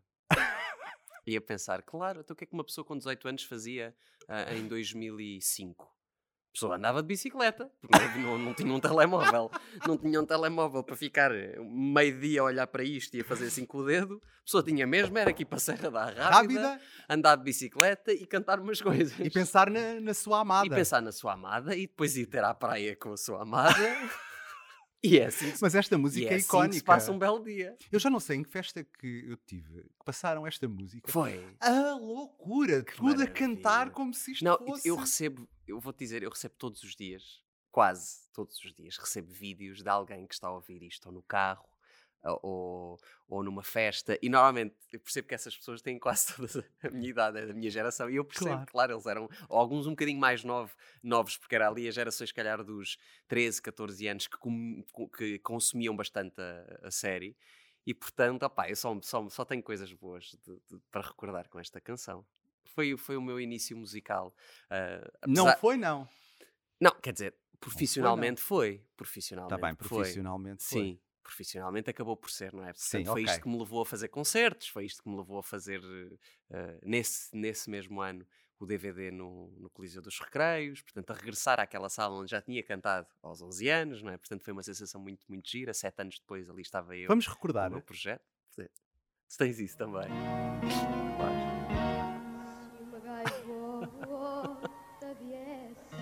Esta vozinha do Bonito. internacional. É uma voz muito aguda. É normal, tinhas 10, 11 anos. Bolas. Uma voz tão Que aguda. bonito. Sentiste muito orgulhoso. Isto foi quando tinhas ganho. Eu tirei isto da parte em que ganhaste. Eu fico sempre muito, muito. Esta música dizia-te alguma isto. coisa? Na altura? Na altura já me dizia alguma coisa. Confesso-te que hoje me diz muitas outras coisas, não é?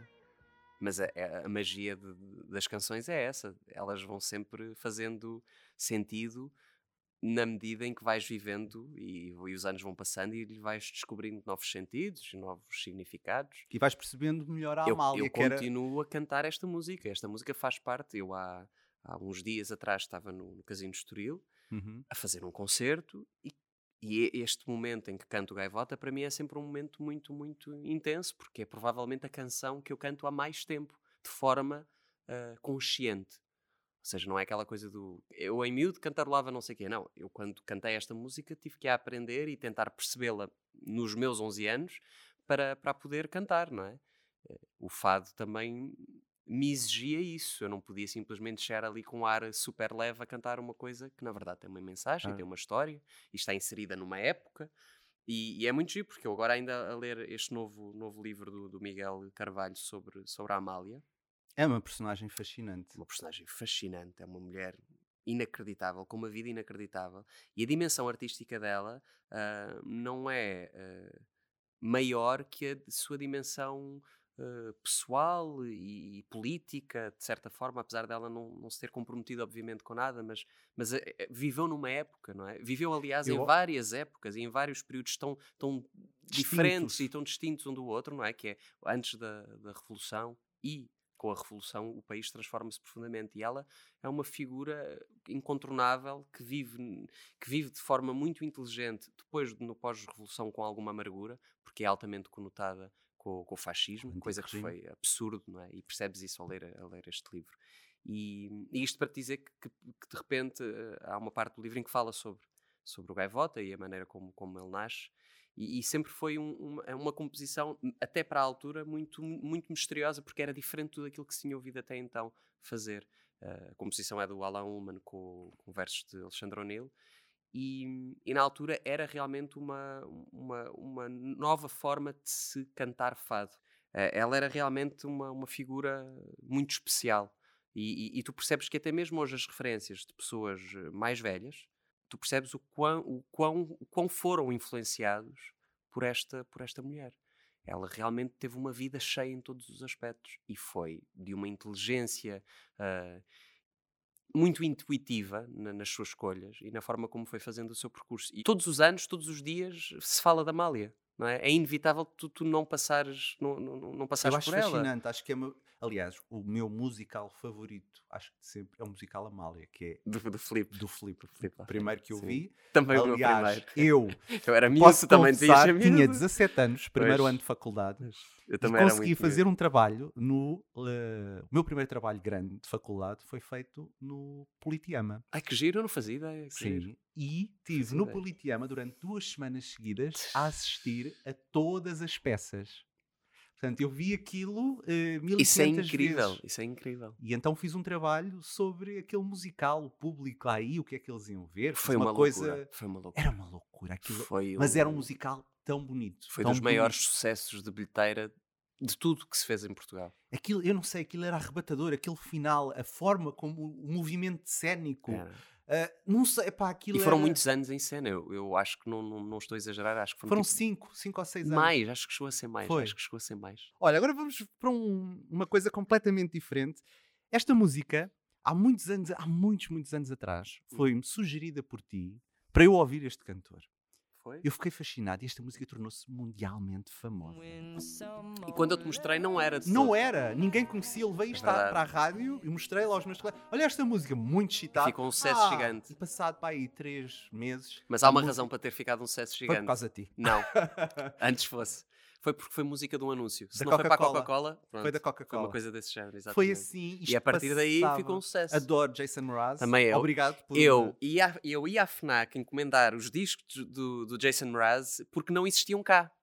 E então tinha que esperar, imagina, um, dois meses. Opa, era mesmo. Quando Ora. tu pensas nisso, parece que estás a dizer há 40 anos atrás. Não, isto foi há 10 anos. Há 10 anos atrás, a pessoa para, para pedir um disco para vir de Inglaterra, o disco não ia, para já não havia. E depois demorava muito a chegar. Pá, realmente, pronto, são as vantagens de hoje em dia, que tens todos, todos os discos aqui enfiados. podes, não é? estás tu à podes, vontade. Claro. Eu gosto imenso da voz dele. Cheguei a ir ver um concerto Lembrei-me, no Campo olha, Pequeno. vou levar isto que eu acho Fizeste que... muito bem. Já não me lembrava que tinha mostrado isto. Sim, tu mostraste-me e nós ficámos muito entusiasmados a falar sobre isto. Ele tem, durante ele tem os primeiros discos deles são, dele são muito, muito, muito bons. Como assim? Como assim? Como assim? Conta-me lá isto. Só tu é que podias cantar isto. Ah pá, não. Como é que foi fazer isto? Explica-me. Foi uma grande, fase. foi uma grande loucura.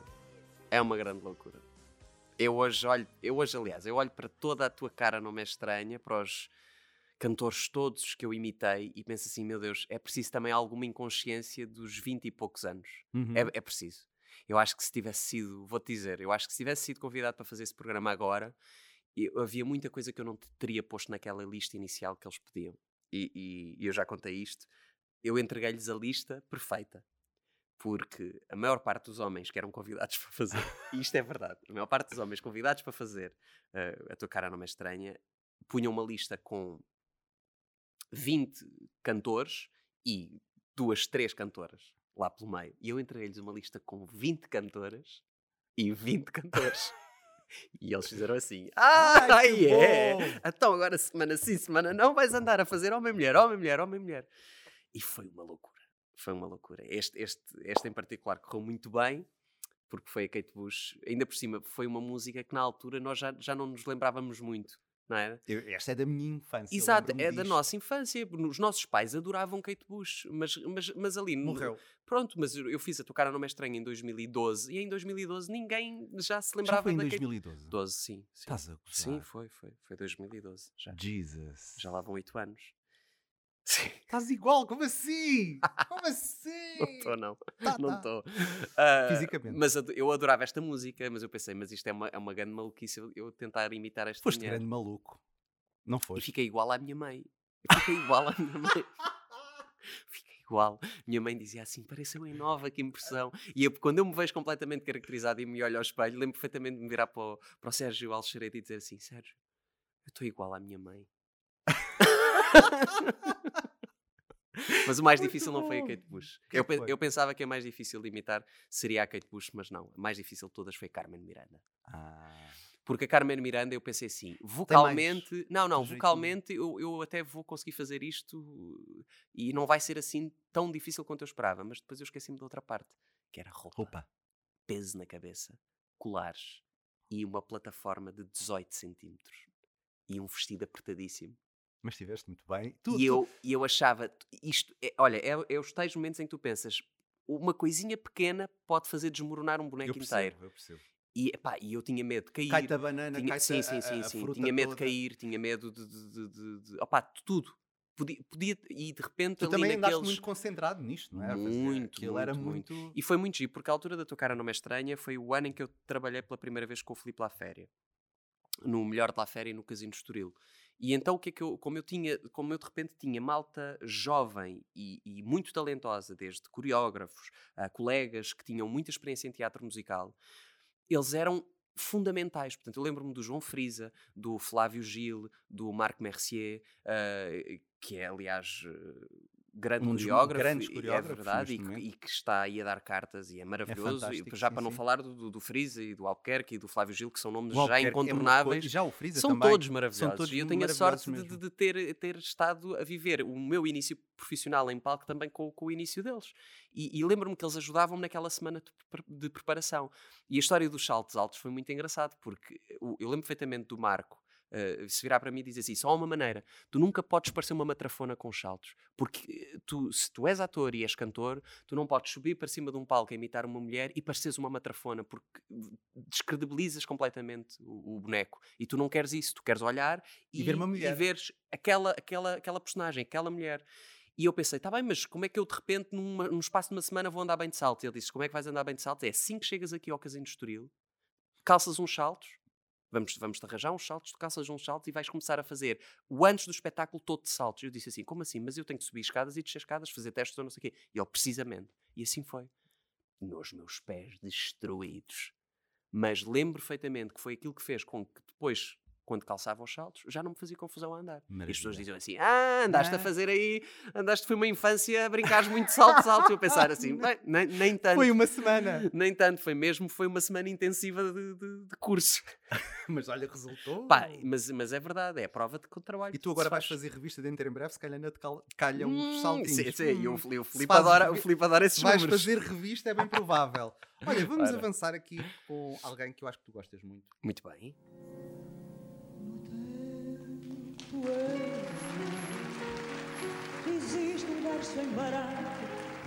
É impossível não falar de- dela. É impossível não falar de Simone de Oliveira. O meu percurso ah, deve-lhe muito àquilo que ela é para mim enquanto, enquanto amiga, enquanto ah, mulher, a história de vida que ela tem, enquanto cantora. E eu, eu tenho sou tão feliz por já ter feito algumas coisas ao lado da Simone e, e ainda agora, nesta fase de pandemia, o primeiro regresso aos palcos ter sido como convidado de um dos concertos dela no Tivoli e fiquei tão feliz. É, ela é uma mulher que te alimenta a alma mesmo. É, é uma pessoa. Ela, ela fez muitos espetáculos com a Amália.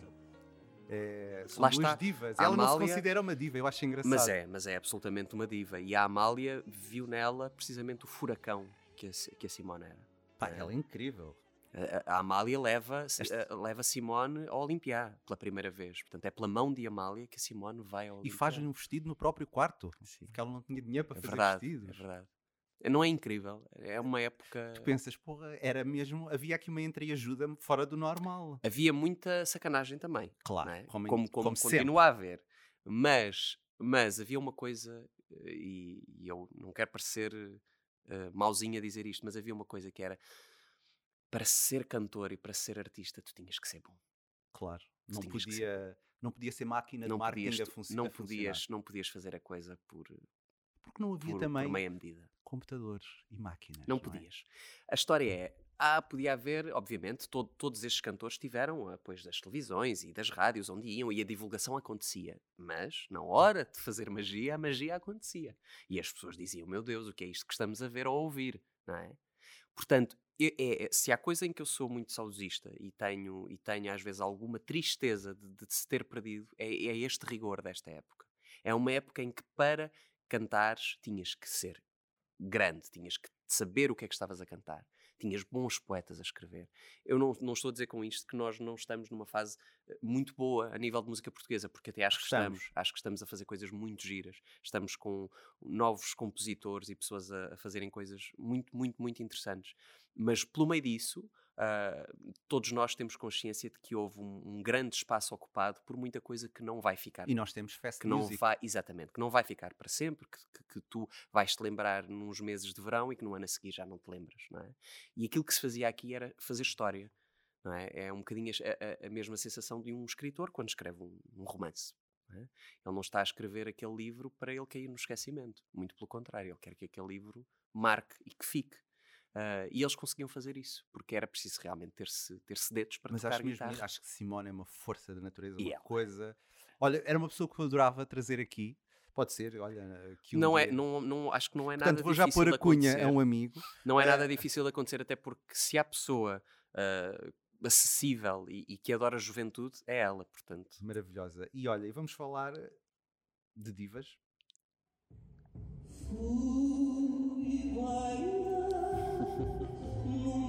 Conta-me lá isto. Eu sei que foi um sonho para ti, não foi?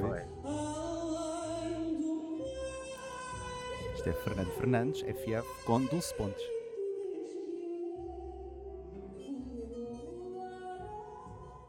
Eu fico sempre super comovido a ver isto. Sempre. Eu de vez em quando regresso a este vídeo e penso assim, mas isto aconteceu mesmo. Eu fui assistir ao concerto. Olha, é muito giro termos falado de Simone Wan antes de falarmos da Dulce Pontes. Estava, eu já sabia. Eu fui assistir ao concerto com a Simone. E estava com a Cici e com o Ruben também. Olha, olha que, bem, que bem inserido que estava. Tinha a Simone do meu lado esquerdo, a Cici e o Ruben do meu lado direito. Estávamos no, no meio daquela plateia a assistir à apresentação do novo disco da Dulce Pontes. E ah, no final do concerto, portanto, ela termina o concerto e volta. E nós pensámos, pronto, é o momento de encore.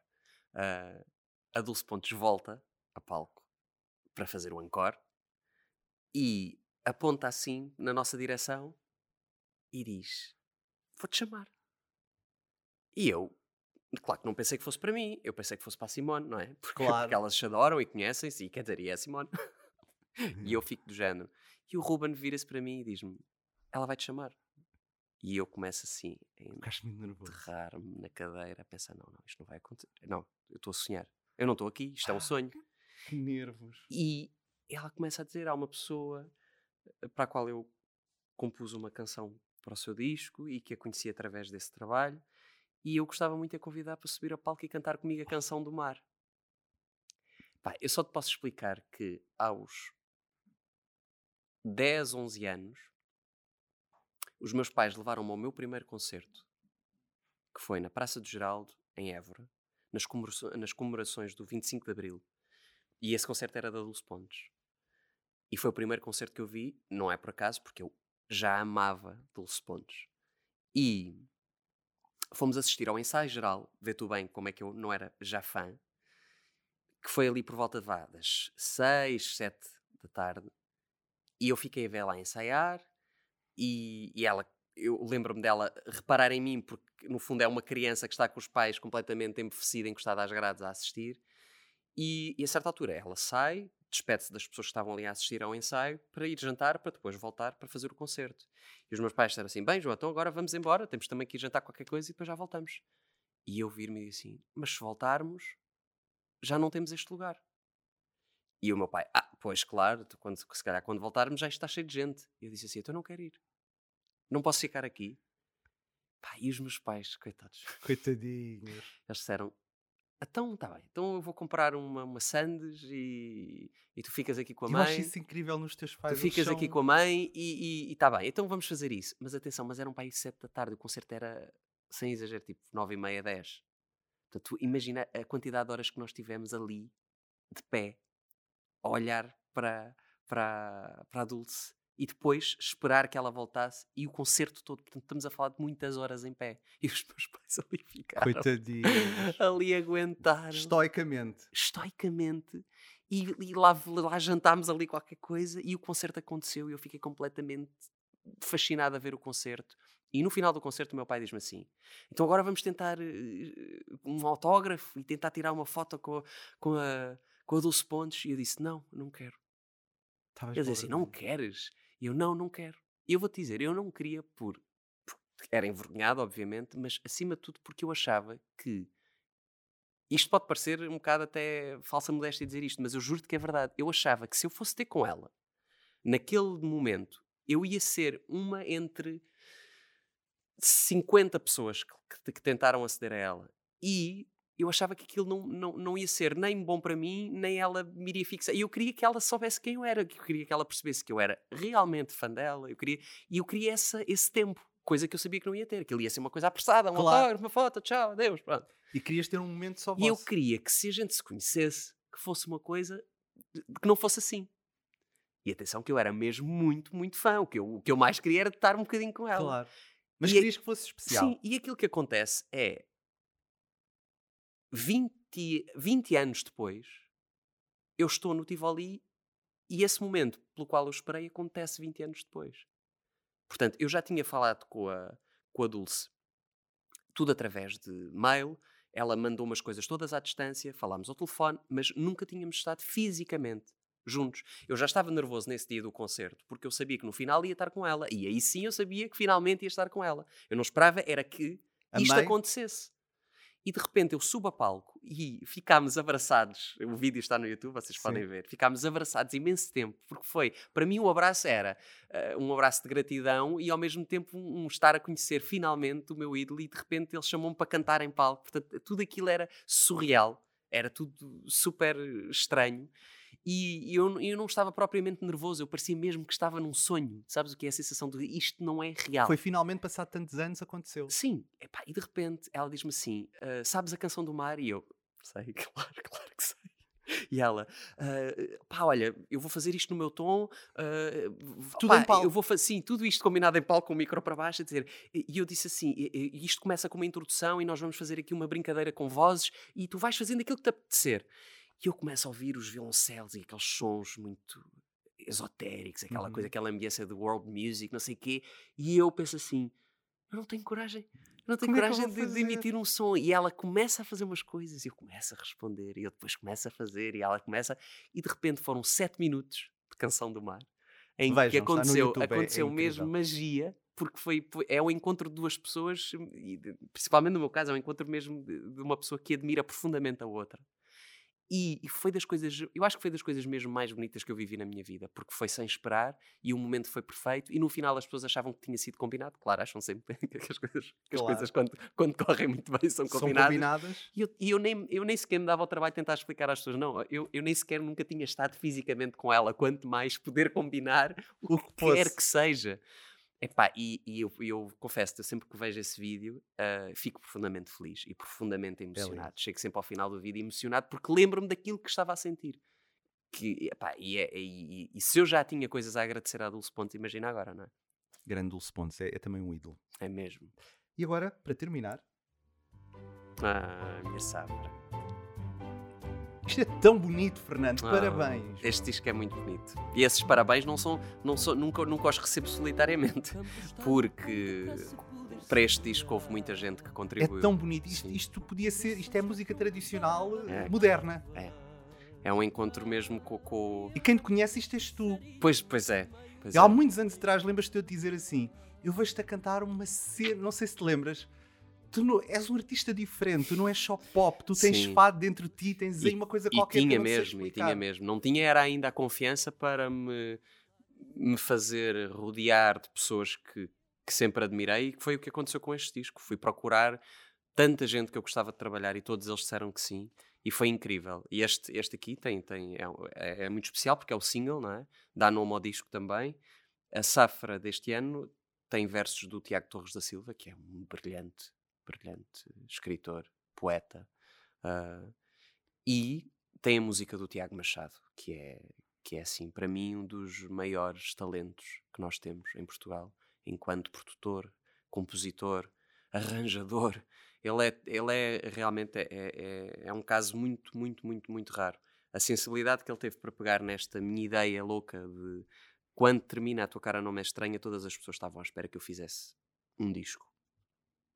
E esperavam que esse disco fosse tudo menos isto.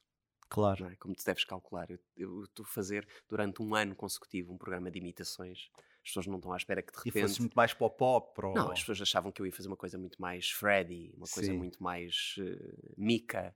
Yeah. Que eram as, eram as coisas que as pessoas diziam que ai, tu és completamente isso. E eu pensar, eu adoro isso, mas eu não sou completamente, isso. isso. É porque não, não me conhecem. Mas é normal, eu não até à altura eu não tinha dado, não tinha dado. Eh, quer dizer, a única coisa que eu dei de fado e de música portuguesa antes disso foi com 11 anos, e depois disso todo o percurso foi diferente. E, e o meu desafio era precisamente esse. Agora, vou-te confessar que estava numa altura em que podia tomar as rédeas da minha, da minha, da minha carreira e, do meu, e das minhas decisões.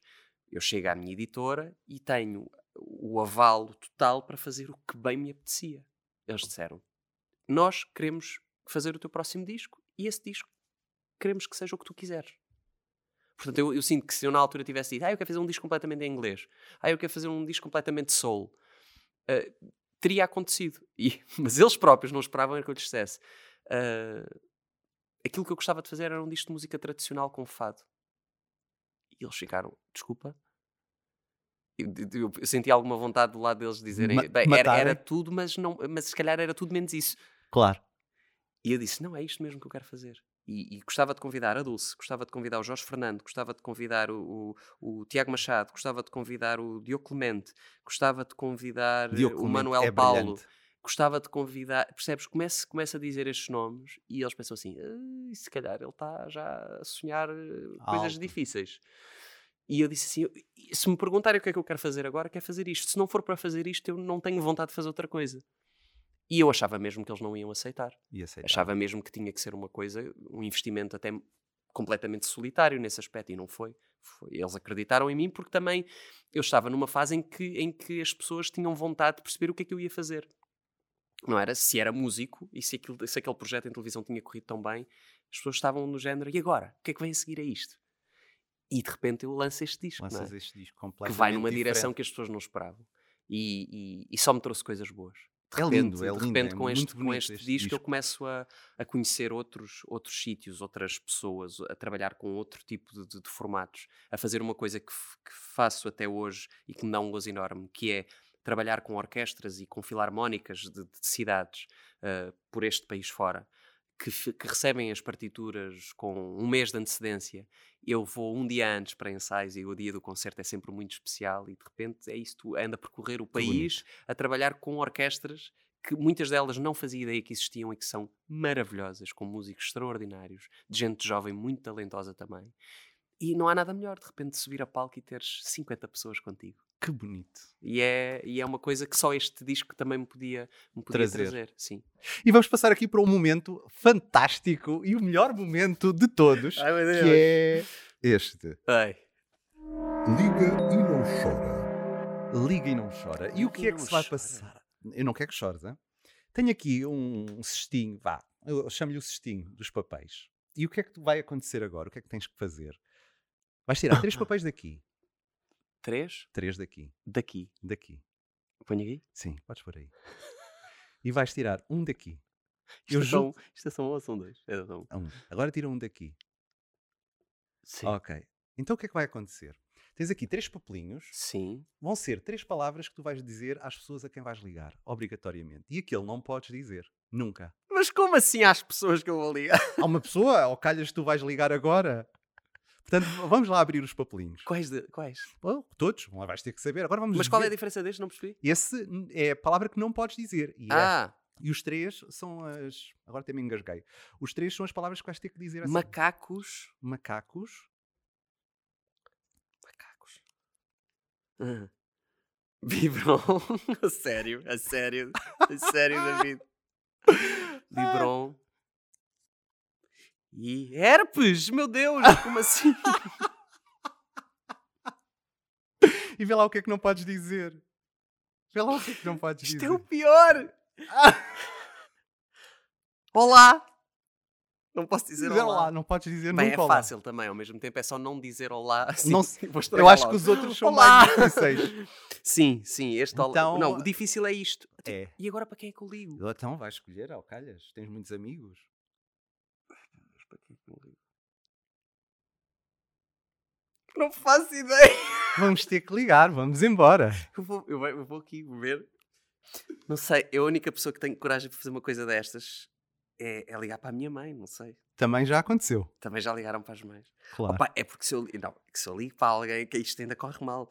A minha mãe, pelo menos, Já houve pessoas a acharem que a pessoa estava maluca, que ia Pois, morrer. A minha mãe, eu acho pelo menos que ela vai perceber que alguma coisa está estranha, mas. mas vai-me ouvir. Mãe, estou com herpes. Mas vai-me ouvir. Mas vai-me ouvir. Vai-te ouvir até ao final. Ai meu Deus, bem, então olha. E, quer dizer, não lhe posso dizer, só Não. lhe posso dizer depois. Depois, depois podes dizer. Bem, então eu. Ai meu Deus, eu não acredito que isto vai acontecer. Mete em alta voz para nós ouvirmos aqui. Ai, em alta voz? Sim, pois claro. Ah, mais próximo aí do, do, do microfone, Fernando. Isso. Herpes. Filho, então, mãe, está tudo bem. está tá, tá calada, pois a voz não sai. Olha, eu se calhar agora também devia estar assim. Então, Então, olha, achas normal? Apareceu herpes na boca, não é normal? ah, aquela dos lábios. Pois, já há imenso tempo que não, que não tinha herpes. Não sei. Ah, pois, mas isso anda aí muito. Mas sabes o que é Isso que é? muito. Isto deve ser também de, de- de- preocupações, de, de macaquinhos no sótão. Macaquinhos não, macacos mesmo. No sótão que me devem estar aí a preocupar com qualquer coisa. Isso é o sistema É o sistema. também que está um bocadinho frágil. Pois. Também, também tens apanhado bastante sol, também às vezes isso acontece. Agora, olha, ir para Ah. casa é, é fazer assim um, um leitinho quentinho, tipo biberon, para ser tipo bebezinho e estar, e estar sossegado e, e pronto, e não fazer mais nada. Então, mas não foste buscar a tal pomada ou o que é que... Não, pá, não. não fui, como, como pronto, olha, fiquei a trabalhar em casa e não fui. Mas, mas é mas amanhã que tenho que ir, fazer. amanhã tenho que ir. Mas Pois, pronto. então Para é- já é ainda está naquela fase em que não me está a custar. Mas, Sim, mas amanhã já mas sei que vai. pôr logo do início. Olha, Ah, mãe, mas isso é- Bem, Sim, entretanto, vou ter, vou ter que fazer aqui qualquer coisa para comer. Tudo Tá bem. Ligo para te contar estas coisas que não tinha quem, com quem partilhar, pronto. Ah, pois, Beijinhos. Até já, mãe. Beijinhos, Até já, beijinhos. até Até já. já. Parabéns, prova superada. Que bonito. Mas olha, não, tiveste muito bem, é? Falta um último telefonema. Não. Mais. Só mais um. Mas este é o mais fácil. Ligares a alguém e dizeres uma coisa que nunca disseste. Ligar a alguém e dizer uma coisa que eu nunca disse. Achas que isso é mais fácil? Ah, Isto foi tudo tão bom. A tua mãe é uma querida. Mas Minha tu mãe é uma deste uma volta. Não, eu tive que fazer aqui uma história e, e tentei. Reparaste que eu tentei despachar estas três palavras rapidamente. Foi era ótimo. com a missão. Tiveste muito superada. bem. Agora, ligar a uma pessoa e dizer algo que eu Nunca disseste. nunca disse a essa pessoa. Deixa-me pensar. Olha, vou ligar aqui ao Tomás Monteiro, que é um amigo, Ok. que é fotógrafo e é maravilhoso. Pois é, exatamente. Tomás. Tomás Monteiro. Vou ligar aqui ao Tomás, ver se ele atende. Tomás vai ligar. Pelo menos Não, o Tomás Tomás eu vai. tenho a certeza que não vai dizer as neiras Pronto, coisas do boa. género. Olha, música. Com ritmo. Vai, Fernando.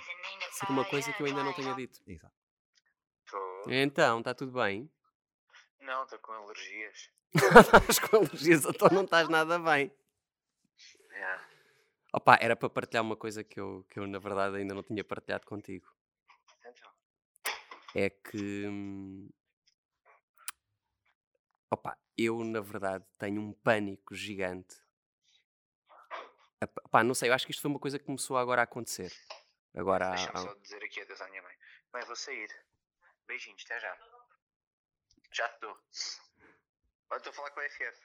Manda beijinhos à tua mãe. Oh, beijinhos. Manda beijinhos. beijinhos aos outros. Pronto, Somos muito queridos uns com os outros. Muitos queridos uns com os outros. Beijinhos. Não, mas isto era, é uma coisa só Ai, porque. desculpa, a minha mãe ia dizer uma coisa qualquer e eu Ah, desculpa. Mas pronto, continua. Não, ia-te dizer, isto é basicamente é só uma, uma confissão, no fundo, que eu, pá, que eu queria fazer, dizer, género, será que isto é uma coisa normal eu estar a sentir? Pá, porque eu ultimamente tenho, pá, tenho, tenho ficado com medo de, de, de envelhecer, tu achas normal? Com 33 anos? Ah, Envelhecer em que aspecto? Fisicamente? Obviamente, intelectualmente eu sou muito jovem. Às vezes até demais. Pois não sei que te diga. ah, Tu não pensas nisso, tu, porque não, mas tu és mais novo, por isso é que tu não pensas nisso. Não, imagina, a mim o que me, que me choca bué é tipo ver pessoas da minha idade a fazer boas cenas que eu queria fazer e eu não, não E tu não fazer no, no tempo certo. Pois, Não é e no se calhar eu certo, acho é que também foi isso que me bateu agora. Provavelmente foi isso que me bateu agora. Mas a cena é tipo, repara, eu tento me seguir muito mais por exemplos, tipo os Charamagos da Vida, os Vinhos de Santiago, esse pessoal que bateu tarde, estás a ver? Yeah. Ahm, ontem também era quem? Ontem era assim alguém que eu também pensei, ah, mais o que tenho, é quem eu tenho de me agarrar. Mesmo a Cristina, olha. É pessoal, é pessoal que só. Eu sei, eu sei, eu sei, eu sei. Olha, mas espera aí, espera aí, espera aí, olha, espera aí que a minha, olha, a minha mãe está-me a ligar, espera aí que eu já te ligo, só para não, não a deixar, porque ela já há bocadinho queria falar comigo. Ok, até já. até Até já, até já, já te ligo. Que bem, Fernando, que prova tão bem superada. És o maior, sei lá. Isto é horrível. Não, Agora ele- a seguir ele- vou ter que me retratar Yeah. a estas pessoas, vou ter que lhes ligar. Quem sai daqui desculpa. agora é sempre isto que acontece. Há sempre telefonemas a seguir, muito aflitos. Claro. Opa, sério, só tu para fazer isto. Olha, juro-te que isto eu nunca tinha. Eu sou péssimo nestas coisas, nunca tinha feito isto na vida. Estiveste muito bem. Ai meu Deus, foi a parte que incrível. mais me custou, foi esta. Foi. ó- E não, eu não tenho medo nenhum de envelhecer, graças a Deus. Como assim? Ele, como é que. Não, Graças a Deus. Impossível. Mas tão querido o Tomás logo a dar Foi uma de querido. psicologia, logo a Sim, dar bons senhor. exemplos do género. Bons de- amigos. Porque ele tem menos anos, ele é mais novo que eu, portanto ele no fundo, como não tem, como não sente todo isto, começou a tentar arranjar um problema qualquer também para partilhar para eu não me sentir sozinho. Portanto, obrigado Um Tomás. bom amigo. É um, um bom bom amigo. amigo. Aos 33 anos estás onde querias estar? Hum. Absolutamente. Só não estou no ano em que queria estar, porque 2020 Não lembrar ninguém. Não, é assim, não me venham com a história de ah, é um ano para recordar, é um ano, não sei o quê. Não, é um ano miserável, por amor de Deus. é um ano que não queríamos, ninguém queria estar. Ninguém. Se vai servir para aprendermos alguma coisa, espero que sim.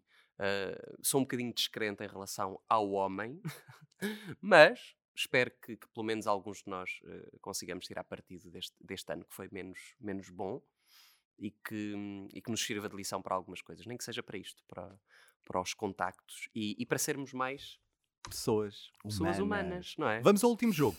Vamos. Chama-se Não bom. Tem Genérico. Não tem genérico, é, é- o nome do jogo? É, olha, podia ser. Não tem genérico. Ah, não, o nome do jogo não é esse. Não Yeah, tem a não, genérico. Não tem a genérico, Muito como os bem, outros. muito É bem. um assim ad hoc. Ok. Chama-se eh, Perguntas do Se Tivesses. Se Tivesses. Estás a ver? É eu cantar? genérico. Depois tens que me dar aulas Tá também. Ahm, é muito fácil. Ok. Eu vou fazer perguntas rápidas e tu só tens de responder o mais rapidamente possível sem pensar e sem ligares a ninguém. Que sorte! a. Pá, esta foi mesmo a pior Ah, parte. foi tão... Tiveste tão bem. Vamos lá então. Um, dois, três. Sim. Se tivesses de representar um vilão, quem é que tu representarias? Hum. Louco. Se tivesses de tocar eternamente uma música, qual seria? Epá, é muito difícil. Eternamente, se tivesse que cantar neste caso. Neste caso, sim. hum,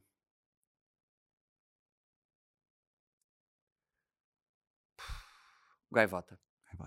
Se tivesses de escolher umas férias de sonho, até onde é que ias? Neste momento, qualquer sítio que tivesse praia e água ah, a 30 graus. Se tivesses de escolher entre um sonho profissional ou pessoal, o que é que tu escolherias? Pessoal. Se tivesses de apagar algum momento da tua vida, qual apagarias? Nenhum. Se tivesses de deixar o mundo da representação e da canção e das cantigas, o que é que serias hoje? Se tivesse que deixar. Ah, sim, completamente. O que é que tu que serias hoje? Não cantavas nem representavas. Pastor. Respondi por ti. Pastor. Seria pastor. Pastor. Se tivesse o poder de calar alguém, quem calarias? Ah, pá, eu vou, vou para o óbvio. Calaria o Trump, calaria o Bolsonaro. Meu Deus, estou farto de os ouvir. Se tivesse de escolher três pessoas no mundo inteiro para a tua próxima música, quem é que tu escolherias? Três pessoas no mundo inteiro neste momento. Uhum. A Dulce, que seria sempre uma escolha óbvia. Ahm, Deixa-me pensar. O Mesquida, que é, um, que é um tipo que eu adoro, que é um músico que eu amo, também seria uma escolha imediata. Estou a pensar em, canse- em cantores e músicos. Já não conto aos mortos, para não? Não, não. Vamos tirar os mortos, porque isso se calhar é um bocado vamos difícil. ter- de Vamos sair do abstrato, não é? Vamos, vamos. Ahm, mais três, disseste tu. E. hum, Três, três, três, três, três, três. Quer pensar em alguém português outra vez? E, e a Simone, falámos dela, e assim ficaria o registro, sim. Fica o círculo completo. Exatamente. Se tivesses de desistir de alguma coisa na tua vida, o que seria?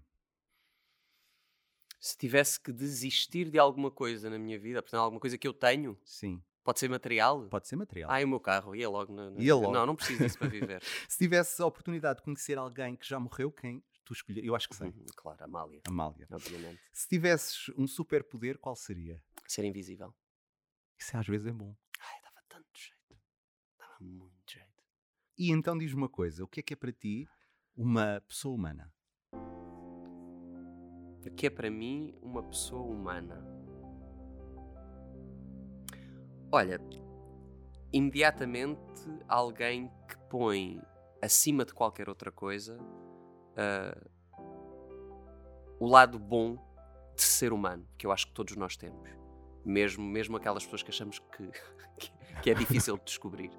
Mas eu acho que as pessoas que colocam sempre o seu lado humano antes e acima de, de qualquer coisa que façam, profissionalmente, pessoalmente, acho que são, são pessoas eh, mais fortes, mais lúcidas, mais confiantes e, em- e mais confiáveis também. Portanto, eu acho que é isso.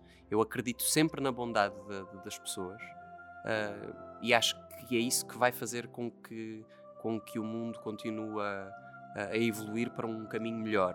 Eu sei que isto pode parecer um bocado de lugar comum, mas eu acredito que só assim é que as coisas vão melhorar. Ahm, e para mim só se pode fazer isso de forma humana. Não é? eu, eu sei, que, a- as- eu sei que, a, que a palavra humana também engloba o mau, não é? Não pode Uhum. só englobar o bom. E, e nós precisamos dos dois lados da moeda para, para tentarmos no meio disso encontrar o equilíbrio. Mas, ainda assim, eu quando penso em humano, penso sempre numa coisa boa. E, e, portanto, quando digo a essas pessoas colocarem acima de tudo esse, esse lado humano, é acima de tudo colocarmos a- o nosso lado bom Uhum. em relação a tudo o que fazemos, em relação aos outros, em relação a nós próprios. E tu, deixa-me que diga, és uma boa pessoa humana. Obrigado, Fernando, também, por esta conversa. Obrigado. Eu meu. fiquei, antes de mais, muito lisonjeado pela tua disponibilidade imediata para vires Se falar eu sabia comigo. que ia correr bem. Quer dizer, tirando os telefonemas, não estava à espera Sim. dessa parte. É? Assim uma Foi uma finta, mas foi uma boa de, finta. de resto, correu finta. tudo muito bem e és incrível. Tenho um orgulho, deixa-me que diga, gigante em ti. Tu és bom. Tudo aquilo que eu já disse durante este podcast. Bom. Acho que, não sei, eu espero daqui a 30 anos estar a falar contigo e, e recordarmos este momento e teres uma E com carreira novas histórias. ainda mais E brilhante. com novas pessoas para ligar. novas pessoas para ligar, certamente. Obrigado. Obrigado. E até à próxima, até ao próximo eh, Pessoas Humanas e sejam felizes.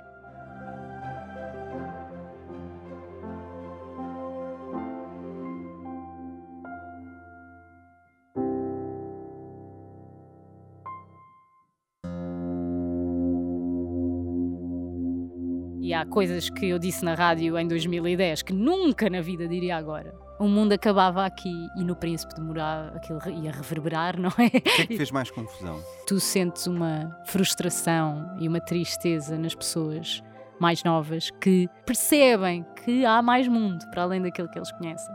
As pessoas que eu vou olhar mais para o lado, eu vou olhar mais para as pessoas que precisam de mim. Eu vou tentar ajudar todas as pessoas que me peçam ajuda. E isto está a ser um processo, porque há dias em que eu estou muito sobrecarregada com isto. Admiro tanto o papel da maternidade do criar um ser humano de raiz e assumir que aquele ser humano não é meu, é do mundo e vai fazer o melhor pelo mundo à maneira dele, sem que eu interfira